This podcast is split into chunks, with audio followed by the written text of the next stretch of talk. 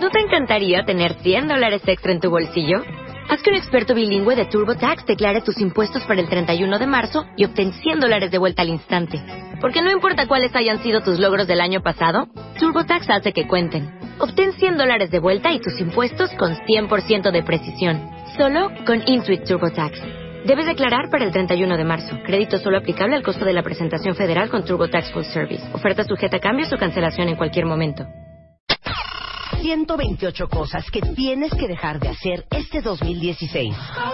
Deja de buscar la felicidad en algo o en alguien. Deja de perder el tiempo en internet. Deja de andar a mil por hora todo el día. Deja de pensar que no estás listo. Deja de asfixiar a tu pareja. Deja de rogarle a quien no te pela. Deja de sentarte con la cartera en la nalga. Deja de tragar como una boa. Lo que ya no hay que hacer right now. Revista MOA. Las 128 cosas que tienes que dejar de hacer en 2016. Más como acoplarte sexualmente en pareja. Las virtudes de ser introvertido. Deja de arrastrar tu pasado. Aprende a soltar.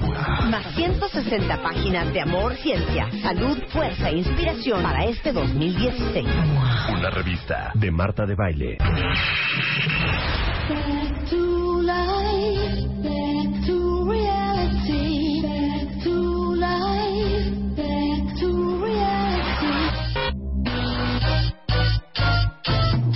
Estamos al aire, temporada 11. Desde hoy, tu único propósito es, es- es- es escuchar.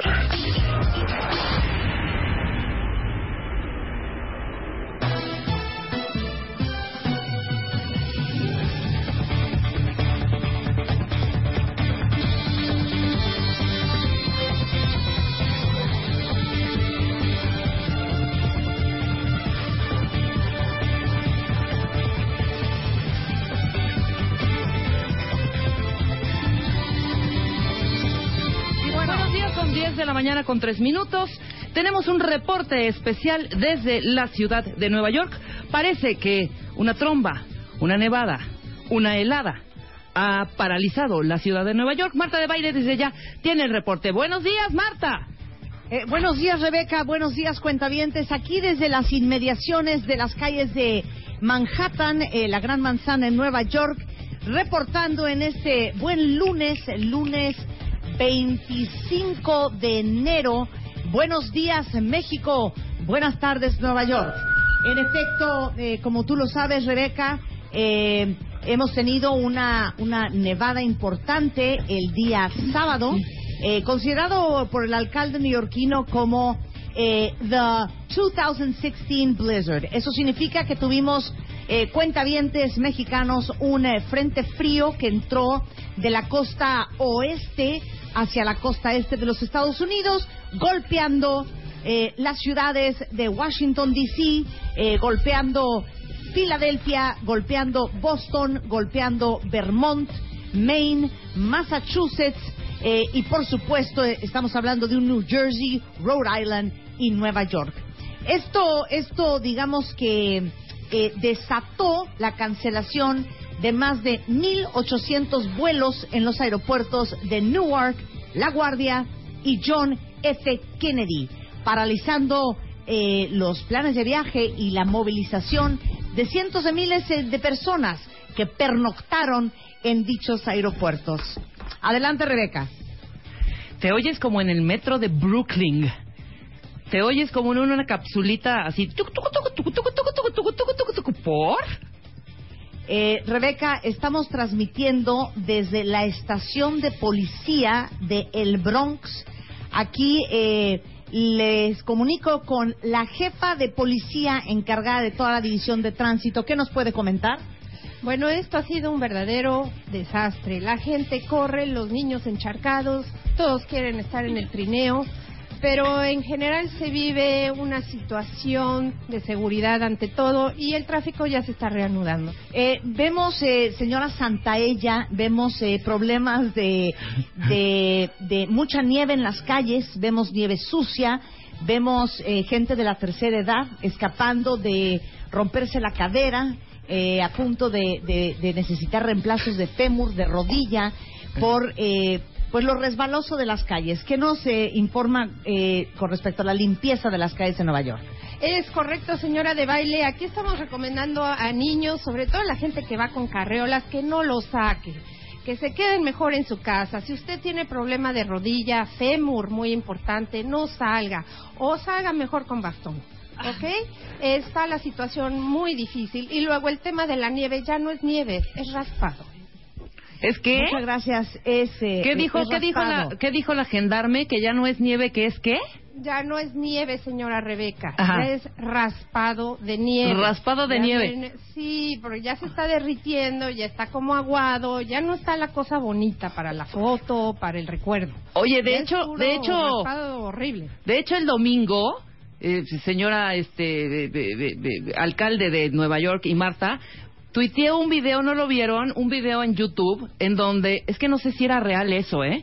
En Yo quisiera hacer una corrección. La señora Santaella no es alcalde. ¿Es qué? Ella es simplemente una trabajadora del Ministerio de Transporte. una trabajadora social que está cumpliendo Eh, su trabajo Rebeca, social. Correcto. Usted mandó un video que eh, se filmó en la calle de Broadway. Una persona que con un snowboard se amarró a un coche llamado todoterreno y lo Exacto. jalaron por las calles. Pero era no solo Eh, era no solo era un historia. coche, eran varios. Eran varios Correcto. y habían fácil como 10 o 15 snowboardeando. Hasta pensaba yo que iba yo a encontrarme por ahí a Spider-Man, pero no. Y en los coches está, pero esto es real o era super fake. Es real. No, es real, pero son casos aislados. No es que la ciudad esté así porque pues se nos armaría aquí el acabose. Bueno, pues así Eh, las cosas desde Nueva York, Marta. Muchísimas gracias, eh, licenciada Santaella. Un, eh, un agradecimiento a nombre de todo el Departamento de Policía y Transporte de Nueva York por su reporte. Eh, Rebeca, así Sí, las Marta. cosas, nos gustaría que en este momento se manifestaran a través de redes sociales, ya sea Twitter, Facebook, todos aquellos cuentavientes que se encuentren en el este de los Estados Unidos, que han sido tocados por esta tormenta, mexicanos que iban a visitar sus pueblos, eh, mexicanos que venían a visitar estas ciudades, si nos pueden comentar. eh, Oye, espérame, espérame, espérame. Vamos a hacer una redes. pausa en este momento, Marta. Una pausa importante. Importante. Quita la música, Chapo, quita la música, Luz. Por primera vez, y me sorprende, Marta, no Sí. te creen. La gente no te cree La que gente dice, aquí. qué chafa broma. No es real, no es cierto. Obviamente porque te escuchan, porque tenemos una tecnología de punta, porque Marta se llevó un aparato que se llama Access, pero puedes tomar o ahí tu asis- la, perdón, la, la, la asistente de trabajo de la Sí. policía, del metro Sí. de transporte de Nueva York, la licenciada Santella, puede tomar algunas fotitos no y es tuitearlas desde tu celular. No es Blanca Juana la persona No que es Blanca. Juana, hombre, es, es, es la esta asistente Victoria licenciada, exactamente. Ella, ella trabaja en el Departamento de Transporte aquí en la ciudad de Nueva York. Eh, en este momento vamos a, a tomar una fotografía de eh, el aparato tecnológico eh, con el cual estamos transmitiendo Ajá. eh, este pues este programa y este reporte especial. Yo sí le pediría a los cuentavientes eh, Un poquito de respeto hacia lo que estás pasando allá, Marta, Sí, también, ¿eh? que más, más bien, eh, pues que no me pongan en tela de juicio. Que no me pongan en tela de juicio. Ahorita vamos a mandar Eh, las fotos y que no te desnieguen. Exacto, que no me desnieguen, pero más que nada que no me ninguneen. Exactamente. Dice, aunque Eh. seas Periscope, Marta, para que se para que se vea que sí realmente estás ahí. O sea, es neta, hijos. Marta está varada literal en Nueva York. Dice aquí- No puede volar y creo que vuelas hasta mañana, ¿eh? Sí, de hecho les quiero De hecho, esa es comentar la una noticia cosa. del día de hoy. Si ustedes eh, siguen dudando de mi palabra, es posible que no regrese. ¿eh? Dice, se oye más real cuando Marta está atorada en Acoxpa. O sea, Pero ¿cómo se oye, cuentavientes? ¿Por qué están dudando? es que se oye muy Se ve bien. muy bien. Ajá. ¿Sí? Dice Porque aquí, llevo viendo la ciudad de Nueva York y el servicio eh, público de transporte está funcionando. Es correcto. es Sí, sí está, está funcionando, Ya, pero pues los vuelos están está cancelados. Esa es otra cosa. Esa es otra cosa. El metro, ¿Saben los qué taxis. pasa? Que cuando se abrieron los vuelos, el problema fue que muchos vuelos se retrasaron, todos los vuelos están súper llenos. Entonces, de verdad ha sido un, pro- un problema. Ahora, me da muchísimo gusto que esta tecnología funcione tan bien, que ustedes duden que yo estoy eh, en Nueva York. eh, Pero, pero es así. Estoy en Nueva York, eh, tengo muchísimo miedo porque voy a tratar de tomar el vuelo de esta madrugada. Si no es así, tomaré el vuelo de mañana y estoy tratando de llegar a sus brazos. Más, sin embargo, repito, si ustedes están dudando de mi honestidad, es posible que no regrese nunca. Cállate, no cuenta dientes, que no nos haga eso. Mira, es que si mucha gente está diciendo, te oyes muy tranquilita, no te oyes como si tuvieras frío, pues obvio no está transmitiendo desde las calles, cuentavientes, está transmitiendo desde un lugar especial en donde tenemos este aparato que se llama Access. Y Marta Claro, puede mira, hablar. Sí, en tiempo, en tiempo y forma se puede escuchar Sí. fluidito, no, no se escucha como Claro. si estuvieras en un teléfono. Patricia dice eh, que chafa su broma. Rey Martínez dice esto no me garantiza que estés en Nueva York. Eh, eh, te oyes muy bien, pareciera que estás en la cabina, pero yo sí te creo, hija. No seas liosa, Rebeca. Pues te escuchas muy bien, aunque te vi en Periscope el sábado. Dice, Eran hasta- mejores las bromas de Oscar Cadena. Dice, esa no, No. es tu voz, es tu hermana. Ay, a ver, les voy a decir una cosa.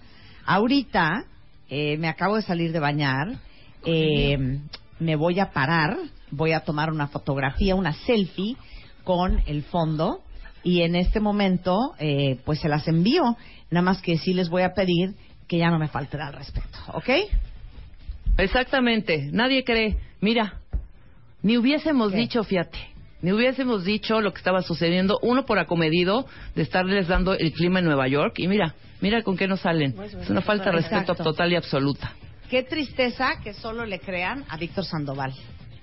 Oye, que te tomes una foto con el periódico. ¿Tienen periódico ahí? No, no tengo periódico. Manda la A asistente, ¿qué foto secretaria, trabajadora social del metro y la, la policía y del transporte, la licenciada Santaella, por un periódico, hombre, que haga algo, que se acomide. No, miren, ahorita me voy a tomar una foto con el micrófono con el cual estoy transmitiendo. Van a ver unos cables, un muro blanco. Ajá. eh, y que un cuentaviente me diga qué quiere que haga en la foto para que haya, Credibilidad. pues, haya fe eh, y credibilidad. Pon- ¿Me parece? Necesitas ¿Qué poner una, una, algo, un calendario o algo, una, no, un calendario, no. Una fecha de algo, hija. O sea, algo que, que, que diga que realmente Ah, sí, a es ver. hoy, pues. Ok, muy bien. En este momento, eh, la licenciada Santaella va a traer su iPad, va a poner el periódico The New York Times, me voy a tomar una foto y lo voy a mandar. Pero mientras tanto, eh, pues sí, esta es la transmisión desde las ciudades de Nueva York, eh, la ciudad de Nueva York. eh, pero, pero yo sí les quiero decir un par de cosas. Eh, siento tristeza de no poder estar allá, Rebeca. En este momento estoy tomando la selfie oficial. Eh, en este momento me estoy poniendo un iPad con The New York Times del día de hoy. Ándale, eso es muy bonito. Me Tuiteala van a ahorita, por sin, favor. sin gota de maquillaje. Mira, por lo menos aquí hay una cuenta bien. Si Quetzal Vela dice que sí te cree que estás en Nueva York. Sí, sí, sí está en Nueva York, Marta. Desafortunadamente para nosotros que estamos lamentando mucho esta ausencia el día de hoy. Pero pues mira, tu vocecita es clara. Haz de cuenta que estás al ladito aquí, chinchintorreando al lado de nosotros, hija. Marta, a ver, habla, habla. Habla, Marta. Nada, ya mandé la foto, es una foto muy frágil. Puedes hablar no al micrófono, por favor, que te perdemos, hombre. Tengo, que tengo el pelo mojado, pero ahí está la foto de que estoy ahorita en Nueva York. Omar dice, yo creo que sí estás en Nueva York. Donovan dice, no seas grosero. Jav, etc. Eh, Karina dice, es Marta.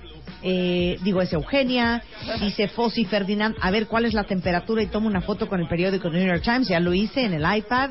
Eh, qué falta de respeto para Marta el dudar de su palabra, dice Tere Sánchez. Yo sí te creo. Gracias, Tere. Muchas gracias. Dice Marta, ya entendimos, no está y ahora qué, qué temas van a tener. No, pues nada. Vamos a hablar ¿Nada? todo. Nada. Hoy sí nada. No viene Marta. Dijimos, igual si venía. No, hay, no preparamos nada. Dijimos, pues igual iba grabado este programa. Igual iba con lo mejor de. Entonces no preparamos nada. No, no es cierto, cuenta bien. Te les voy a decir todo lo que vamos a hacer el día de hoy, que está súper cool y súper divertido. Y Rebeca, que cada vez es, es todavía más una profesional. El día de hoy va a haber, miren, nada más y nada menos, viene César Sánchez Galeana, nuestro oftalmólogo, y vamos a hablar de los ojos y la edad. Todo lo que dicen, te juro que en mi vida me había pasado. No puedo creer, ya no puedo leer este de cerca ya uso lo que viene siendo la vista vaginal. Ya se me Todas seca el ojo. cosas que suceden para la- se, se me seca el ojo. Tengo reseco el ojo. Tengo reseco el ojo, entre otras cosas. Siento eso como basurillas. hoy, eh, sí, el doctor eh, César Sánchez Galeana. Viene le, eh, Ana María Orihuela y no sé en qué cool tema. Vamos a hablar de las lealtades familiares y los patrones del dolor. O sea, en todas las familias hay reglas no verbales eh, que como niños entendemos y aprendemos muy bien y que luego nos persiguen en la adultez.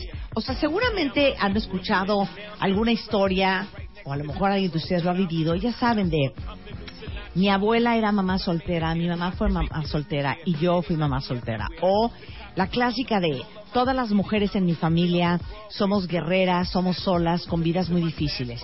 Y un día llegas, encuentras al hombre de tu vida o a la mujer de tu vida, te casas y de repente tu familia ya no te habla.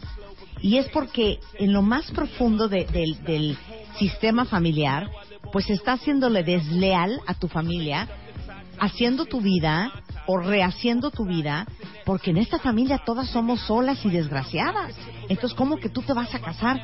Entonces, vamos a hablar de esto que es súper interesante, porque les van a caer muchísimos veintes de muchas cosas que uno viene arrastrando de manera súper subconsciente, que sin darte cuenta estás repitiendo para ser parte de, su- de tu sistema familiar. O, por ejemplo, otra típica es que te empiece a dar como culpa hacerla en la vida, porque como el resto de tu familia la ha visto muy difícil y ha habido muchísimos problemas económicos y nadie estudió, y tú si estudiaste y saliste adelante y te va bien, vas a tener cierto remordimiento porque estás como fallándole al sistema familiar. Es algo bien interesante y de eso vamos Y a hablar superfuerte, también exacto. hoy con Animar Ori- eh, eh, Orihuela. Y aparte viene Mario Borguiño y vamos a hablar, no saben qué cosa más impresionante. Siete errores que la gente muy rica no comete. Y vamos a hablar de cómo realmente se comporta la gente rica hacia el dinero, cuáles son los errores que nos están alejando de la tranquilidad o la de independencia financiera y literal siete errores que cometemos todos los demás, pero que la gente rica de veras no comete. Y viene. Mario Borguiño, que es eh, pues un consultor empresarial que tiene más de 30 años de experiencia, que ha escrito muchísimos libros, que es un gran conferencista y vamos a hablar de eso. Ah, entonces sí tenemos un problema, un, un programa preparado, cuentavientes. Sí, ay, era No broma, obvio. Ay, claro que no sabían que, que esto era, pues, por supuesto es que es Rebeca, broma. los pones bien nerviosos. No, hay un programa hecho y derecho, muy bien preparado, y la realidad es que sí, tú estás varada allá en Nueva York, yo aquí estoy en México, pero pues ¿cuál, ¿cómo le vamos a hacer? Hay que sacar el barco adelante, Marta. Hay que Al final de cuentas. adelante. Más O a que menos nada. de que, a menos de que algún cuentaviente trabaje en Aeroméxico y me consiga lugar en el vuelo de la madrugada, o que algún cuentaviente me mande un avión privado. Eso también sería un gran detalle después Claro. de todos los gestos que yo he tenido para con ustedes. Oye, estaría muy bueno en el de la noche. ¿Tampoco está el de la noche, hija? No sé, voy a averiguar ahorita. Averigua Ya, para verlo de mañana. Es que mañana, mañana me tiene no con mucho pendiente. que llegue yo a las 5 de la mañana, porque mañana lanzamos oficialmente la portada de febrero de revista MOA, que está increíble. Para todos los que sienten que su vida es un desmadre, bueno, pues cómo resetear tu vida. Y aparte tenemos espectacular Alejandra Guzmán en la portada y mañana va a ser invitada al programa. Y aparte tú amas a Alejandra. Sí, ¿tú también? Yo adoro Bueno, a Alejandra viene Blanca Guzmán. Juana y vamos a lanzar MOA de mañana. Oigan, y otra cosa que les quiero decir que es impresionante. ¿Sabían ustedes que ya hay más de 12 mil suscriptores en The Beauty Effect, que es la revista que vamos a lanzar en el mes de marzo? Estoy verdaderamente impresionada y aparte American Express recibió una cantidad de tweets, de peticiones de ustedes eh, que son cuentavientes de American Express pidiéndoles que cuidado no les mandan la revista. O sea que estamos súper entusiasmados y qué increíble que tenga esta aceptación, la primera revista dedicada solamente a la belleza en, en nuestro país. O sea que una celebración para eso. Bueno, mañana vamos a tener un programazo. Entonces, sí ayúdeme a alguien de Aeroméxico a regresar. No, sí, neta, eso sí es real, hija. Sí tienes que estar mañana aquí en vivo. De verdad te lo digo, ¿eh? Claro. O yo no Ahora, vengo tampoco entonces. Perfecto? Marta. Pues nada más, eh, alguna alguna notificación, ¿Algún encargo? algún ¿Alguna orden, alguna orden para el resto del programa porque te desconectas en este bloque, me parece. Sí, hazlo bien, Rebeca, es lo único que te puedo pedir. Los cuentavientes merecen de lo tu mejor madre, de güey. Claro. Si te oyes bien clarito. Se oigo bien clarito, No- no ¿verdad? seas díscola. Oigan, pero está muy bien, porque les digo una cosa, este, pues me podría quedar a vivir aquí y podría transmitir así, sería. ¡No! Pero ni se te ocurra, hija. No, en Dice, absoluto no. Mana, vuela a Monterrey directo por Aeroméxico y haces escala en México. Eh, dice, la, la voz de Marte se parece cañón a la de Eugenia. Eh, Gerardo me dice, con todo respeto te invito a probar la pizza más famosa de Brooklyn, gracias. Eh, hola, le mandamos a un pollero para que traigan a Marta y la traen, pero para mañana. Eh, Karina sigue pensando que esto es una broma. Alguien más dice, amo los programas donde está Mario Borguiño. Eh, Marta, ¿por qué hablas con el tono de tu hermana Eugenia? Qué bella, no te estreses. No, es que te oyes un Eh, poquito más agudita. ¿Será por eso? Ah, sí. Igual y el... Entonces, ¿cómo la transmisión ¿Que hable un es, pero yo sí te oigo más aguda. Oye, tengo que hacer una pausa, no me cuelgues, ¿no? Muy bien, hacemos una pausa y regresamos cuentavientes. Mario Borguiño, Anamar Orihuela y el doctor Sánchez Galeana hoy en W Radio.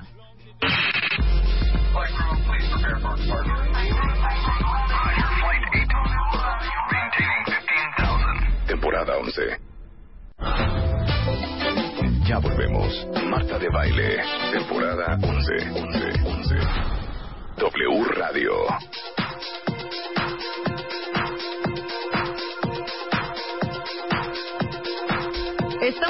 Regreso en W Radio Cuentavientes. Son 10 de la mañana con 31 minutos. Y sí, efectivamente tenemos un programa que sacar adelante, mi querida Huicha.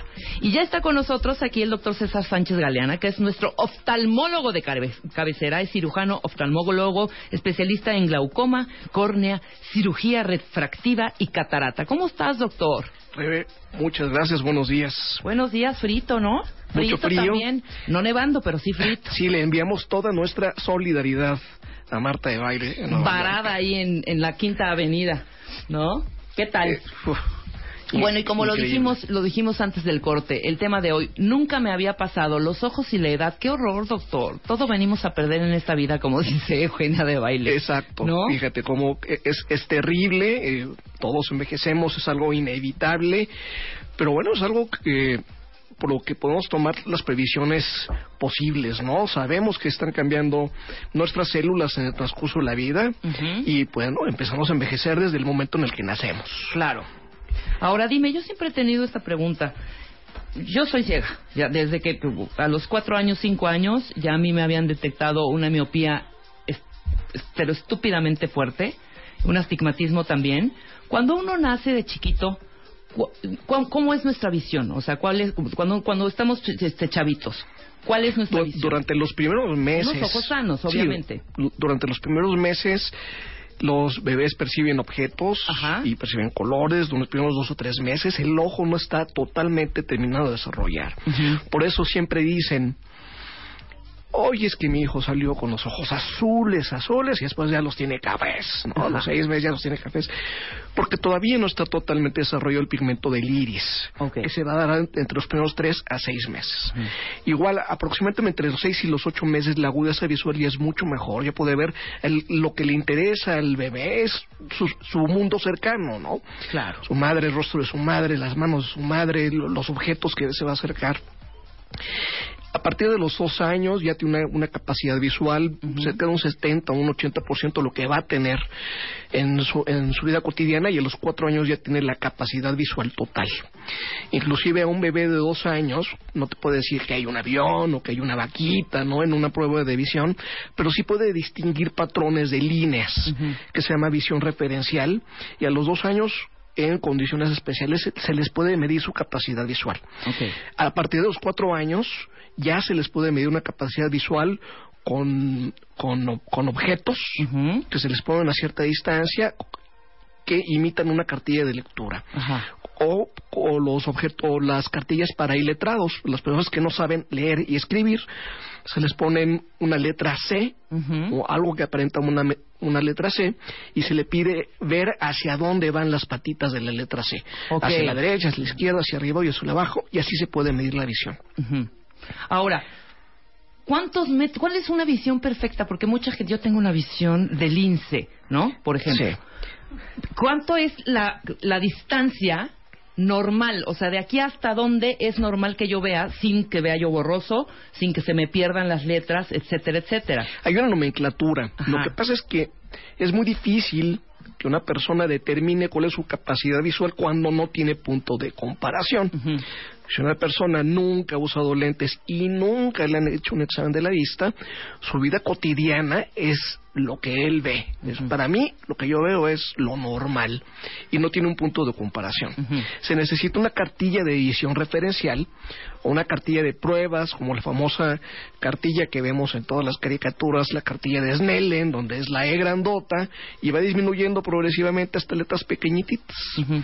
La letra E podemos decir que se ve bien a 400 pies. ¿Sí? La letra E, dímelo en metros, 400 Que pies. es a, a, a, a 100 metros. A 100 Supuestamente metros. esa letra se vería muy bien a, A 100, 100 metros. A 121 A 121 metros, Ok, que la es la E. Exactamente. Ok. ¿Por qué la E? Es el 20400, Ajá. porque es un estándar. Ok, así, ¿Sí? lo, así lo, lo, lo, lo estandifi- ¿Y por qué? estandificaron. Estandarizaron. Estandarizaron. Porque tiene di- diversos. Divers- tiene diver- diversos puntos de contraste, Ujú. ¿no? Tiene las tres patitas, tiene la línea vertical, no como una O, ¿no? Que pues, Claro, prácticamente claro, no la claro. puedes contrastar. Y puedes localizar la, la zona y hacia dónde están dirigidas las patitas de la E. Eso es 20, a- esa la deberías ver bien, es Ujú. a 121 metros, o sea, es, es una letra de un espectacular, Ok, claro, claro. ¿sí? Y la, exactamente. No, pues no, está cañón. Y las letras pequeñititas las deberías de ver a 6 metros Ok. de distancia, que es la, la distancia de ver ese tamaño de lecturas. No, yo soy Entonces, el que ve 20-20 es el que ve todas las letras a, a, a, lo- a los 6 metros. A los seis metros, hasta las chiquititas Exactamente. de los seis metros. Ok. Entonces, el que, el que ve 20-400 quiere decir que la letra se la tienen que acercar a 6 metros Claro, claro. para que la pueda Para ver. que la pueda leer. Entonces, es una letra gigantesca de un espectacular que te la tienen que poner a 6 metros para que la, La veas. veas. No, ahí sí ya está cañón. ¿Sí? Claro, claro. Hay personas que no la ven, que ni siquiera ven la E. Entonces dices, bueno, ven la mano abierta en, los peores de los- de la- de la- en las peores de las circunstancias. Hay personas que a cuatro metros no pueden contar los dedos de la mano abierta. Claro. Hay personas que no pueden contar los dedos de la mano abierta a un metro No, sí está cañón. y que tienen una graduación muy alta, tienen 15 o 20 dioptrías de miopía o hipermetropía muy alta. Entonces, a estas personas, bueno, pues se usan todas las, las los instrumentos que podemos usar, como los lentes de armazón. Obviamente son lentes muy gruesos, que son muy antiestéticos, como los del famoso Armando Hoyos, Sí, claro, con fondo de botella. que son el, famoso fondo de botella, o usar lentes de contacto, o una cirugía refractiva para dejar lentes en miopía, hipermetropía y astigmatismo. Pero para bajarle un poco y seguirá usando lentes, porque no puedes bajar unas unas miopías, unos asti- astigmatismos que estén arriba de, de, de 10 o 15. Sí, sí se puede. ¿no? Sí se Ah, puede. ¿Sí se puede? Sí, claro.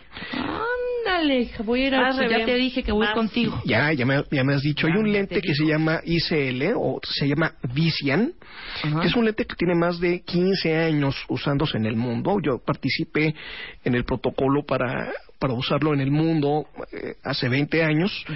Y son lentes que pueden corregir miopías de 15, 20 dioptrías y astigmatismo de 5, de 7, de 10. Ajá. Es, son para personas que literalmente no ven si no es con sus lentes de, de contacto. Ok. Son lentes que van adentro del ojo, se le llama lente de contacto permanente. Ujú. Se hace una cirugía, es un lente de colámero, que es, tiene una porción de colágeno de, de cerdo Ajá. y plástico, un, un tipo de plástico que va detrás de la pupila. Ok. Se coloca sobre el cristalino y queda un espacio entre el cristalino y el lente. Para pacientes que tienen miopía muy alta y la capacidad visual que logran estos pacientes inclusive llega a ser superior de los pacientes con LASIK o los pacientes operados con láser. Les va muy, muy bien. Es un procedimiento que tiene muchos años de hacerse y es muy seguro. Ok, no, pues qué bueno saberlo. No, te ya me habías comentado de eso, es como un implan- implantito, ¿no? O sea, te Sí. ponen atrás de tu pupila, te ponen el lente. Correcto. Pero eh, sirve para todo, sirve para la catarata, para, o sea, para la gente que tuvo en algún momento Hay una cosa que se llama mácula también. Para degeneración macular, no. Sirve eso para, no. pa- no, sirve para pacientes sanos. Ok. Eres una persona sana con miopía alta, pero que con tus lentes de contacto ves bien, no tienes glaucoma, no tienes degeneración macular, no tienes catarata, en el ojo, no tienes ninguna enfermedad en el ojo. Entonces es como si te pusieran el lente de contacto adentro del ojo. Ok, exactamente. Entonces ya nada más nunca te lo quitas. No, Eso es para maravilla. siempre. Ah, exacto, eso es lo que te iba a preguntar. ¿Es para siempre o tengo que hacer una renovación como los implantes, por ejemplo, muchas de chichis que a los Sí. 15 años te los tienes que cambiar? No. Aquí no. Es para siempre. Yo les digo a los pacientes que dentro de 200 años lo único que va a quedar son los lentes. Maravilloso. Ok, Sí. entremos entonces al tema, Doc, ¿no? Los ojos y la edad.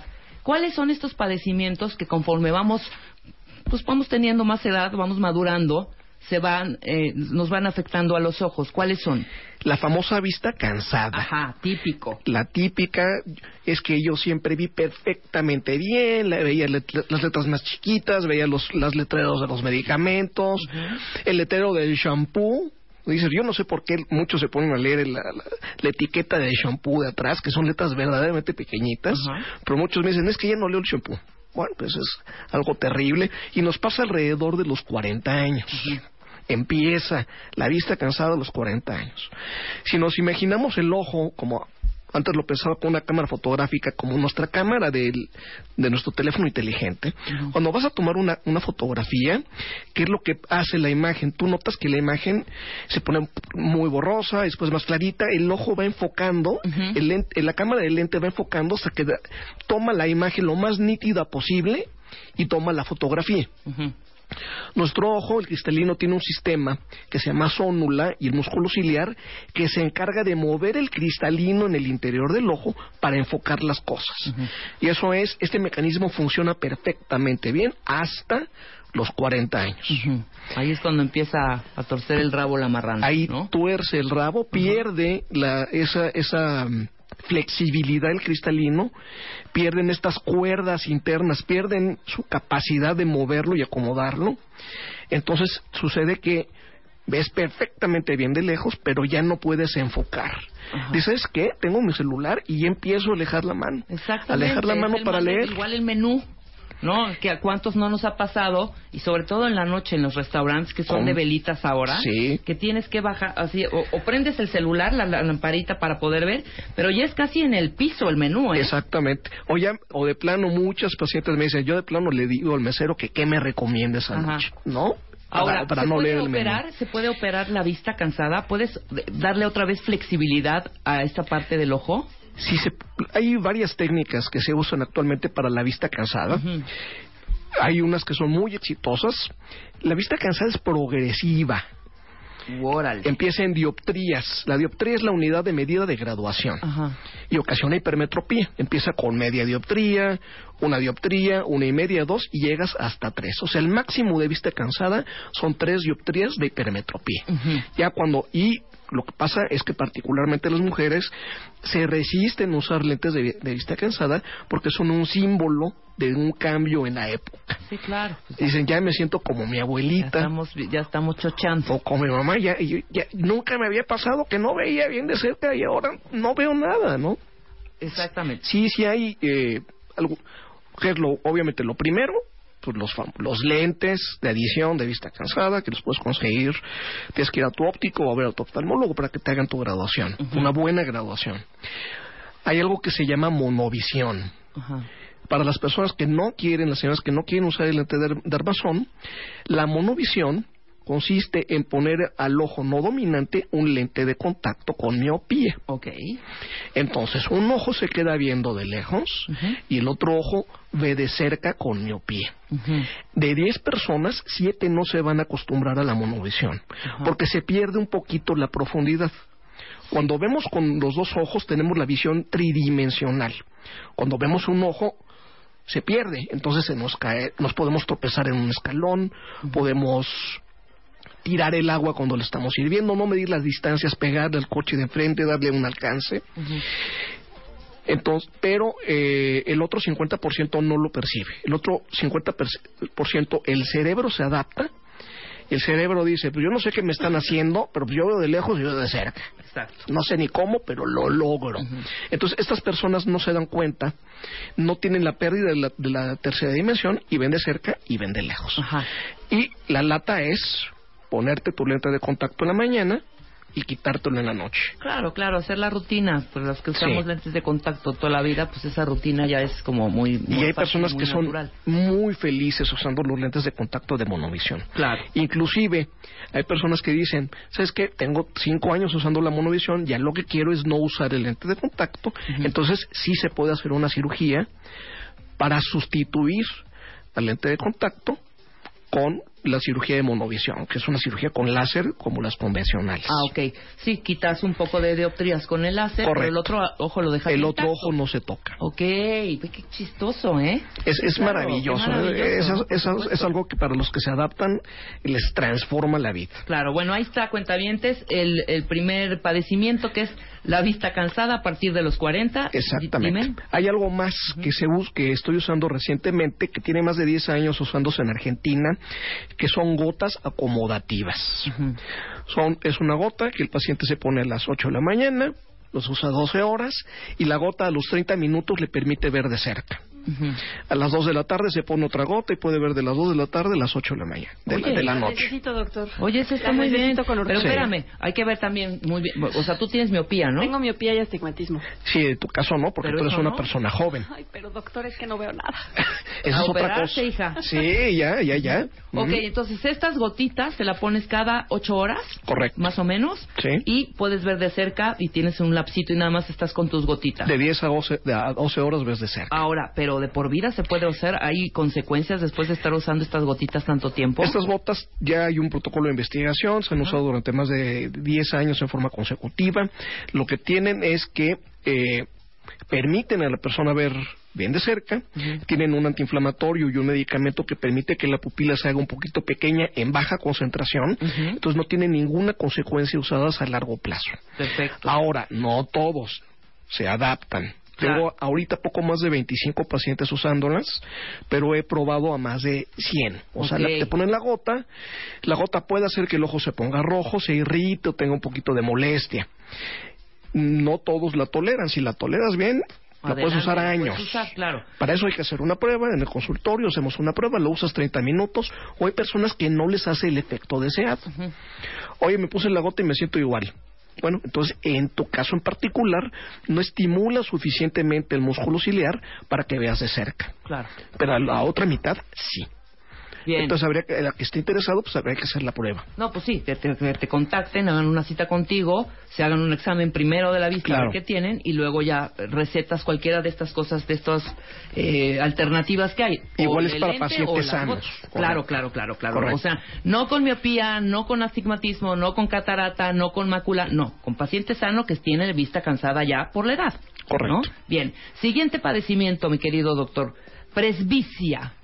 Visión de los viejos. Esa Es el que acabamos de hablar, es es la, es la vista cansada, sí, es la que acabamos se de hablar. llama presbicia. ¿Por qué? Porque presbite es- significa viejo. Ok. Entonces es la famosa visión de los viejos, la vista cansada. Es el término coloquial que todos usamos. Maravilloso. Este que padecemos, bueno, yo sobre todo, también, además de no ver, el ojo maldito seco. Qué Sí. molestia, ¿eh?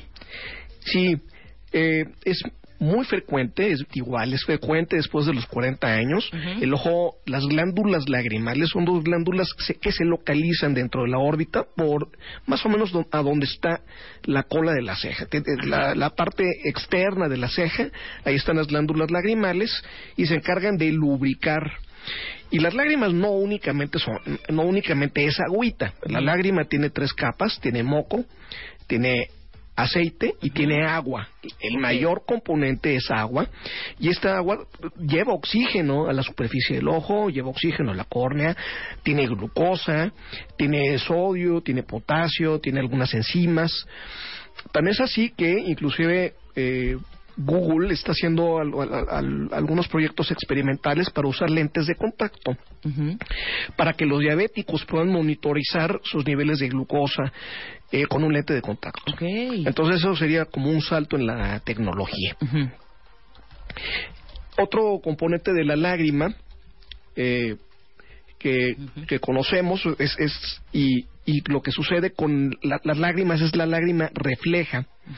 Producimos dos tipos de, de lágrima. La lágrima basal, que es la que lubrica cotidianamente al ojo, y la lágrima refleja, la que cuando, me- nos, cuando nos emocionamos, para bien o para mal, ¿no? Cuando estamos muy contentos lloramos, cuando estamos muy tristes lloramos, cuando hay algo emocional, algún recuerdo, hace que las lágrimas produzcan tres veces más de lo que se produce normalmente en cinco minutos.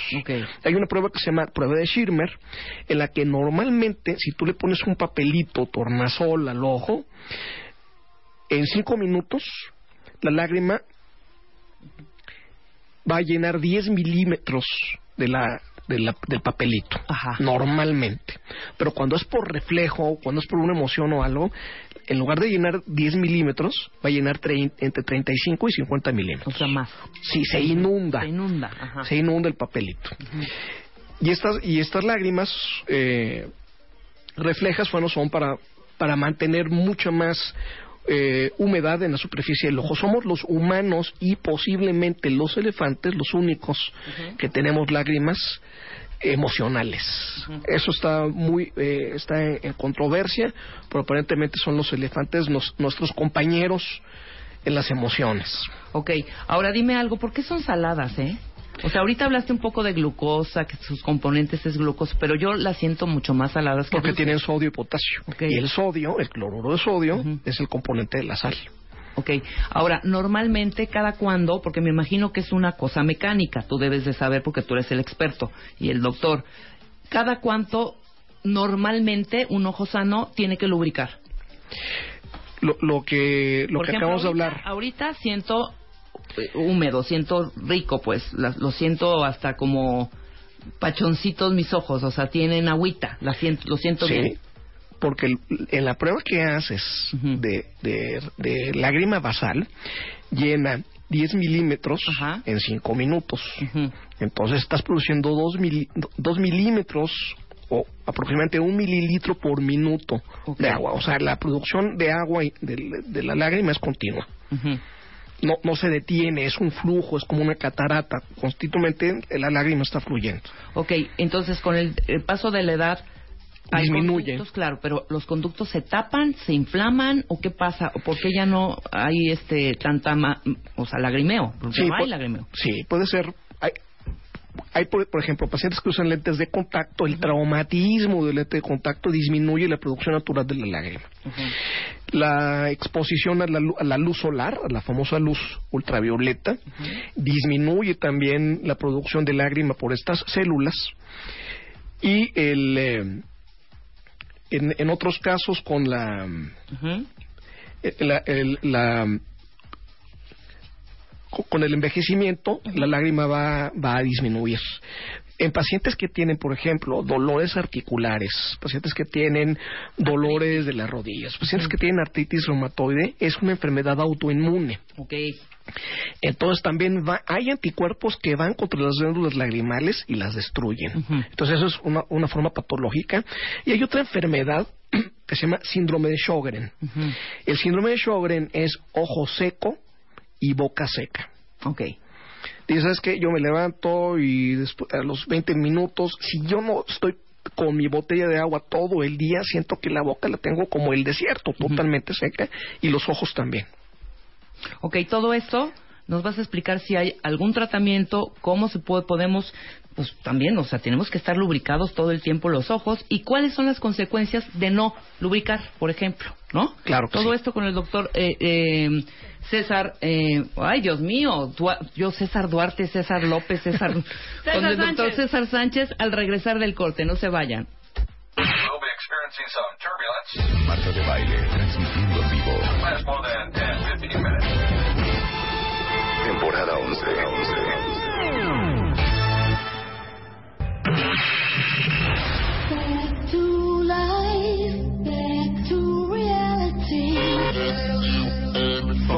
Ya estamos al aire. Onceava temporada. Desde hoy, tu único propósito es, es escuchar todos los días de 10 a 1 de la tarde a Marta de Baile. Nuevos temas, más especialistas, más música, mejores contenidos. Marta de baile. W Radio.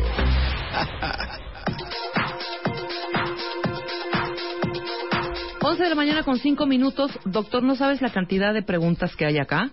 Arroba en el doc. Tu Twitter es arroba Doc Sánchez G. Doc Sánchez G. Ya te han llegado también algunas preguntas. Ya me han llegado varias. Pero bueno, nos quedamos en toda esta parte del ojo seco, ¿no? Que a partir de cierta edad, Sí, a partir de los 40 años. 40 años, ya cuando uno la ya- natural, Ujú. principalmente por exposición a, a luz ultravioleta, por el uso de medicamentos, pacientes diabéticos, pacientes que usan medicamentos para glaucoma, hacen que la lágrima disminuya su calidad y su cantidad. Ujú. Inclusive, un dato de alguien que tiene ojos secos que tenga lagrimeo. Porque como te dije, la, la lágrima tiene tres componentes, agua, aceite y moco. Ajá, se guácala. pierde, se pierde la parte de, de aceite de la, de la lágrima, entonces nada más tienes la parte líquida. Entonces la, la lágrima no se contiene en sí misma, entonces la, la persona está continuamente lagrimeando. Entonces, básicamente agua lo que está saliendo de los ojos, sin los otros componentes que le dan esa sustancia y que le permiten permanecer en la superficie del ojo y lubricarlo. Oiga, Doc, ¿y las lagañas qué son? ¿Eso es La- parte del moco? la- la- es el moco que se acumula en el transcurso de la noche y se seca. ¿no? Ajá. Fíjate que la lagaña siempre amanece en el ángulo interno del ojo, ¿no? Que es la, lagaña blanca que está pegada. a eso. Exacto. Es moco que se seca y se acumula. Ese no es, no es ningún problema, eso es natural, Ajá. eso es normal. Que se acumule esa secreción. Lo que no es normal es amanecer con el ojo totalmente pegado, con lagañas amarillas o verdes y el ojo rojo. Eso ya es una infección bacteriana de la superficie del ojo. Claro que hay que ir a tratar urgentemente con algún antibiótico que tú ya recetarás, recetarás en su momento. Pero esas lagañitas o legañas, como también se les llama, Ajá. en la mañana son normales. Hay que lavarse los ojos también. Hay mucha gente que padece esto del lagrimal tapado, que sí es normal. No, claro que no es normal. El lagrimal se puede tapar desde el momento del nacimiento. Eh, y es muy frecuente en los niños en las primeras semanas que tienen constantemente lagrimeo. Hay que ir al oftalmólogo para que les enseñen a hacer un masaje en el ángulo interno donde está el punto lagrimal para permitir que las lágrimas salgan eh, eh, de la superficie del ojo en forma natural. A través del conducto lagrimal, de ahí pasan a la garganta y las deglutimos. Ok, aquí hay un- una cuentamente que pregunta, a mi novio, pade- mi novio padece eh, de esto, no lubrica el ojo y le dijeron que la única solución era operarlo. ¿Esa es la única solución? No, la solución básica es el uso de lágrimas artificiales. Ajá. De uso de estas, estas lágrimas lo que hacen, como su nombre lo dice, es sustituir la falta o la ausencia de lágrima normal. Hay muchos tipos de lágrimas artificiales, desde las más sencillas, que son de metilcelulosa, las que dan en el seguro social, hasta lágrimas más complejas que permanecen en la superficie del ojo durante más tiempo, hasta geles. Hay personas que dicen, ¿sabes qué? Es que me levanto en la noche y tengo los ojos desérticos. Entonces hay que usar un gel que, ma- que mantiene el ojo lubricado durante la, la noche completa. Claro. ¿Ahora es de por vida? Ahora sí, es de por vida. O sea, no, Hay hay- también- no, no me va a regresar mi lagrimal a, seguir produciendo este Sí, lubricante hay- hay para mi ojito. medicamentos- Hay medicamentos que estimulan la producción de la lágrima natural y que pueden hacer que la, eh, la glándula lagrimal esté produciendo su propia lágrima. Y tienen muy buenos eh, resultados. Se usan durante periodos de tiempo, durante dos o tres meses, se suspenden y se ayuda o se complementa con lágrimas artificiales. Si hay casos de cirugía, pues estamos hablando de casos gravísimos de ojo seco, en lo que es tan poca la producción de lágrima eh, eh, natural que se tiene que hacer algo que se llama tarsorrafia, prácticamente cerrar los párpados un 30 o un 40% para mantener en la superficie la poca lágrima que se produce, pero eso es rarísimo. Ok, y eso sí es operación Eso sí es una operación, pero se- te digo, eso lo he visto pocas veces, se, se ve muy pocas veces eso, pero pasa. Ok, el tercer punto que aquí están también preguntando muchísimo todos nuestros cuentavientes, glaucoma. Sí. ¿Qué es el glaucoma? El glaucoma afecta al 1.5% de la población. El glaucoma es una familia de enfermedades. Es, es un nombre, el glaucoma, con diferentes apellidos. Ok. Hay glaucoma congénito. Hay glaucoma secundario a esteroides. Hay glaucoma traumático. Hay glaucoma, eh, el glaucoma primero, primario de ángulo abierto, que es el glaucoma relacionado a la edad. Hay un glaucoma de ángulo cerrado. Si, si tus cuentavientes se imaginan el interior del ojo como el interior de su cuarto, donde hay un soclo, el ojo produce líquido y lo absorbe en el drenaje. Y el drenaje está en el piso. Haciendo la analogía, tienes una alfombra y en el soclo y está el drenaje. Con el paso del tiempo, en algunas personas el drenaje se tapa. En el glaucoma primario de ángulo abierto, el drenaje es incapaz de drenar el líquido que se está produciendo en el interior del ojo. El globo ocular tiene una presión interna que tiene que ser de entre 10 y 20 milímetros de mercurio. Es como la, si hacemos la analogía con la llanta, dicen la llanta tiene que estar a 28 libras. Ok. ¿Sí? Si está a 24 libras, pues está desinflada. Si la, si la llanta está a 30, 35 libras, hay demasiada presión en la, en la llanta y se puede reventar. El ojo, es, al ser un sistema cerrado, y si tiene en lugar de 20, que es lo normal, entre 10 y 20, tiene 25 o 30, el ojo se endurece. El ojo debe tener, si lo tocan, si cierran los ojos y a través del párpado lo tocan, debe tener la consistencia de la punta de la nariz. Sí. Debe ser Sí, sí, sí, blandito. Muy blandito. Si aumenta la presión, va aumentando la consistencia del ojo y se puede hacer tan duro como, como el caucho, puede hacerse tan duro como los huesos de la nariz, Ajá. como piedra. Ok. Eso quiere decir que el ojo está duro y una presión de 30 o de 40 o de 50 daña el nervio óptico. El nervio óptico está en la parte posterior del ojo, tiene un millón de fibras y conecta al ojo con el cerebro. Es como el cable de la televisión, una pantalla plana de 70 pulgadas. Ok. Si tú tienes tu pantalla plana nueva y no tienes el cable, no te sirve de nada. Necesitamos al nervio óptico para poder ver. Claro. Y una presión alta de más de 20 en el transcurso del tiempo se acaba al nervio óptico, se acaba al cable que nos va a conectar y nos va a permitir ver.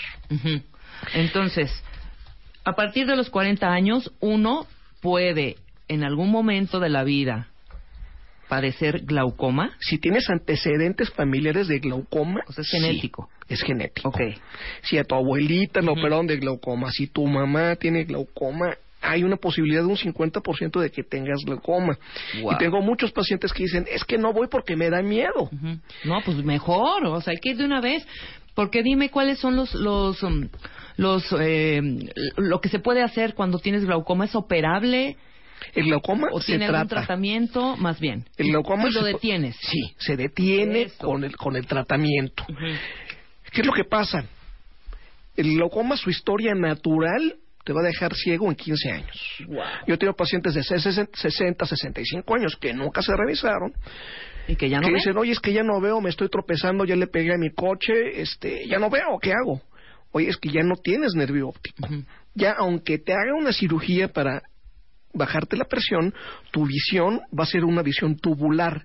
Ese es el grado final del glaucoma. O sea, tubular quiere decir que Si los hacen tu... laterales no veo. Sí, si haces tubito el puño y te asomas a través de él, Ajá. pues vas a ver lo que está en el centro de la visión, pero no vas a ver el techo, no vas a ver la persona que está a tus lados, no vas a ver tus pies. Es como las, las- los estribos que les ponen a los caballos, no ves hacia los lados, hacia abajo y hacia arriba, y al final se pierde la visión central. Ok, completamente. Y, y no es como en las películas. En las películas, siempre cuando alguien usa un binocular, siempre nos ponen negro alrededor y lo que está en el binocular, ¿no? Y todo alrededor negro. Nosotros tenemos 160 grados de ceguera, o sea, lo que vemos, lo vemos a 170 grados. Ajá. El resto que está en nuestra espalda, que son 110 grados, no lo vemos. Pero no por no verlo vemos negro. Sí, tienes razón. ¿Sí? Sí, sí, sí, exacto. tenemos nuestra isla de visión central, pero nuestras zonas ciegas no son negras. Sí, tus puntos ciegos son claritos, Sí, pues. exactamente. Y como se va reduciendo progresivamente, se va reduciendo el campo visual a- a- hasta ver a través de un tubo. Únicamente tenemos esta isla de visión y todo lo alrededor es un océano de ceguera. Es algo que no percibimos. Claro. Por eso es tan difícil que la gente se dé cuenta hasta que la enfermedad está muy avanzada. Claro, porque no te das cuenta, o sea, estás acostumbrado a ver, ver, ver, ver, ver, ver, ver, y ya cuando está cerrado completamente ese ángulo, bueno, más bien los La- laterales, El, el campo visual. ajá, es cuando dices, ay, ya no veo. Sí, ay, qué chistoso. Fíjate que alguien me llama, está al lado de mí y tengo que voltear la cabeza. Nunca Claro. me había pasado. Fíjate que me estoy cayendo muy seguido, no veo los escalones. O tengo que voltear la cabeza, tengo que mirar el piso para ver por dónde voy caminando. O le estoy pegando a mi coche, llevan tres veces que le, que le rompo los cristales laterales. Claro, por eso es tan importante revisarse. Si tú me dices que ya cuando uno ya no está viendo es cuando ya está la enfermedad ya Muy avanzada. muy avanzado, o sea, sí hay que revisarse por lo menos cada año los A ojos. partir de los 40 años, los que tienen antecedentes familiares de glaucoma, Además. por supuesto. Además, ok, entonces este sí tiene tratamiento a tiempo y puedes pararla. Sí, ¿No? se detiene, el glaucoma se queda como está. Ajá. Si tienes un glaucoma leve, moderado o severo, se Hasta queda con como gotas está. estoy viendo acá, ¿no? Lo más sencillo son gotas, puede ser una, dos o tres gotas para bajar la presión. Eso es lo que hacen las gotas. Llevar la presión de 20, 22, cuando se, se hace el diagnóstico, a 14 o 12. Si las gotas no son suficientes, se pueden hacer con un láser perforaciones en el drenaje del ojo para que el líquido Drene, esté drenando. Con láser, que es un procedimiento muy sencillo, y se llega hasta hacer una trabeculectomía, o sea, una ventana en el ojo, hacerle una cisterna artificial al ojo para que el drenaje se vaya hacia la conjuntiva, hacia la parte blanca del ojo, y en la parte más avanzada se usan válvulas. La válvula se parece a un mouse de computadora y se coloca sobre el, el ojo. Entonces la colita del, del ratón va hacia el interior del ojo y va activamente drenando el líquido hacia la- el espacio subconjuntival. Claro, y para que no, la presión no suba Y, del ojo. y con eso el, eh, el glaucoma se puede detener. Ajá, porque, eh, eh, eh, doctor, esta pregunta nos las hace un cuentaviente. ¿Qué tanto tiene que ver la depresión psicológica con no ver? Pues muchísimo, ¿no? O sea, ¿cuántos pacientes no están deprimidos por no tener el campo de visión completamente? O sea, ver bien, Sí, ver claro. bien es, es importantísimo. O sea, Bueno, el cuidado de los ojos es lo más importante en este mundo, siento yo. Las aseguradoras eh, e- en muchas ocasiones equivalen la pérdida de un ojo a la pérdida de la vida. Sí, claro, Y te- claro. Y te, y te pueden eh, indemnizar por eso. ¿Y cuántos eh, no tendrán ustedes papás o abuelitos que ni siquiera pueden comunicar que ya no ven? Entonces, llévenlos para que... Y, y los ven decaidísimos. Sí. Con una operación, sí, ya creo que se puede solucionar y que se levante nuevamente el ánimo de, de, los, eh, de las personas de la Sí, tercera edad. ¿Has visto la, la película Despertares? ¿Te acuerdas de Despertares claro. de Robert De Niro? Que es por quedan de- supuesto. de- de- he tenido varias pacientes que están, la, la- la tía de, de- de un amigo mío, el doctor Vargas, de un- eh, al, al que estimo mucho, me hizo el favor de tenerme la confianza de mandarme a su tía, que estaba postrada, muy deprimida, muy triste, porque ya no veía. La operé de cataratas, de ser una persona que te contestaba con monosílabos, empezó a sonreír, empezó a estar feliz, a abrazarte, a, a decir ya estoy leyendo, ya me baño sola, y empezó a hacer su vida prácticamente normal. Pues sí, en en cuatro semanas, en cuatro semanas. Claro. Ahora que hablaste de esto, cataratas es el cuarto padecimiento. Correcto. ¿A qué edad estás más o menos, Doc, para irle tanteando el agua a los camotes? Alrededor de los 50 años. Ok. Son un 2% de la población podría tener a los 50 años. Ujú. Y es progresivo, a los 60 años un 15%, a los 70 un 25%, y a los, y a los 80 años un 50% de la población puede tener cataratas. Ok. El lente interno del ojo se llama cristalino y como su nombre lo dice debe ser totalmente transparente Ok. como un diamante transparente. Y con el paso de los años va perdiendo progresivamente la transparencia. Alguna vez les puse el ejemplo, pueden poner una bolsa de plástico transparente y doblarla en cuatro y asómense ya con varias capas de plástico, asómense a través de la, de la bolsa y se pierde la brillantez y la, y la nitidez de los colores. Eso es una catarata. También la analogía es, cuando vamos a los restaurantes y ves a través de un cristal esmerilado, pues ve- ves que hay personas del otro lado, ves que hay cosas, pero no ves el detalle. Sí, no Se va perdiendo, se va perdiendo el, la nitidez de las imágenes. y la luz se dispersa al pasar a través de la catarata y nos deslumbramos. Entonces dices, oye, veo menos, me estoy deslumbrando mucho, ya los colores son- no son tan brillantes, ya tengo 50, 55, 60 años, muy probablemente sea una, una catarata. Ok. Esta sí es detectable, o sea, uno lo puede sentir rápidamente, ir contigo y, a ver, quítamelas, para que no, porque es progresivo, ¿no? Sí, son progresivas y son la primera causa de ceguera en el mundo. Ok. Y es increíble que las personas se queden ciegas por algo que es perfectamente tratable. Ahora, dime cuál es la diferencia, o igual no hay diferencia, y yo te estoy haciendo una pregunta bastante estúpida. ¿Este tipo de ceguera es una ceguera blanca, o sea, transparente, o sea, hay luz? Hay luz. Se pueden, sí, claro. O sea, no se ve negro, negro, negro, No. negro, como si apagaran la luz en un cuarto oscuro. No, no. La ceguera de glaucoma es una ceguera negra. Ah, es negra, negra. No perciben ni colores, Nada. ni luces, ni bultos, De ni glaucoma. nada. De glaucoma. Ok. La ceguera de catarata es una ceguera blanca. Ok. ¿Por qué? Porque es lo que es como si pones Capa tras capa tras capa de plástico en tu ojo. Pero la, la luz sigue entrando. Ok. Entonces puedes percibir luz, puedes decir de dónde viene la luz, Ujú. inclusive ver colores. Eso nos habla en una catarata total que la función interna del ojo está activa, que el ojo puede recuperarse totalmente después de una cirugía. Y puede pasar no nada más después de los 50 años. Ahorita estamos hablando relacionados a la edad. Pero yo tuve hace 20 años una niña de 22 años que tenía cataratas por diabetes y la tenían ahí arrumbada en una tienda pues porque siempre se quedó ciega.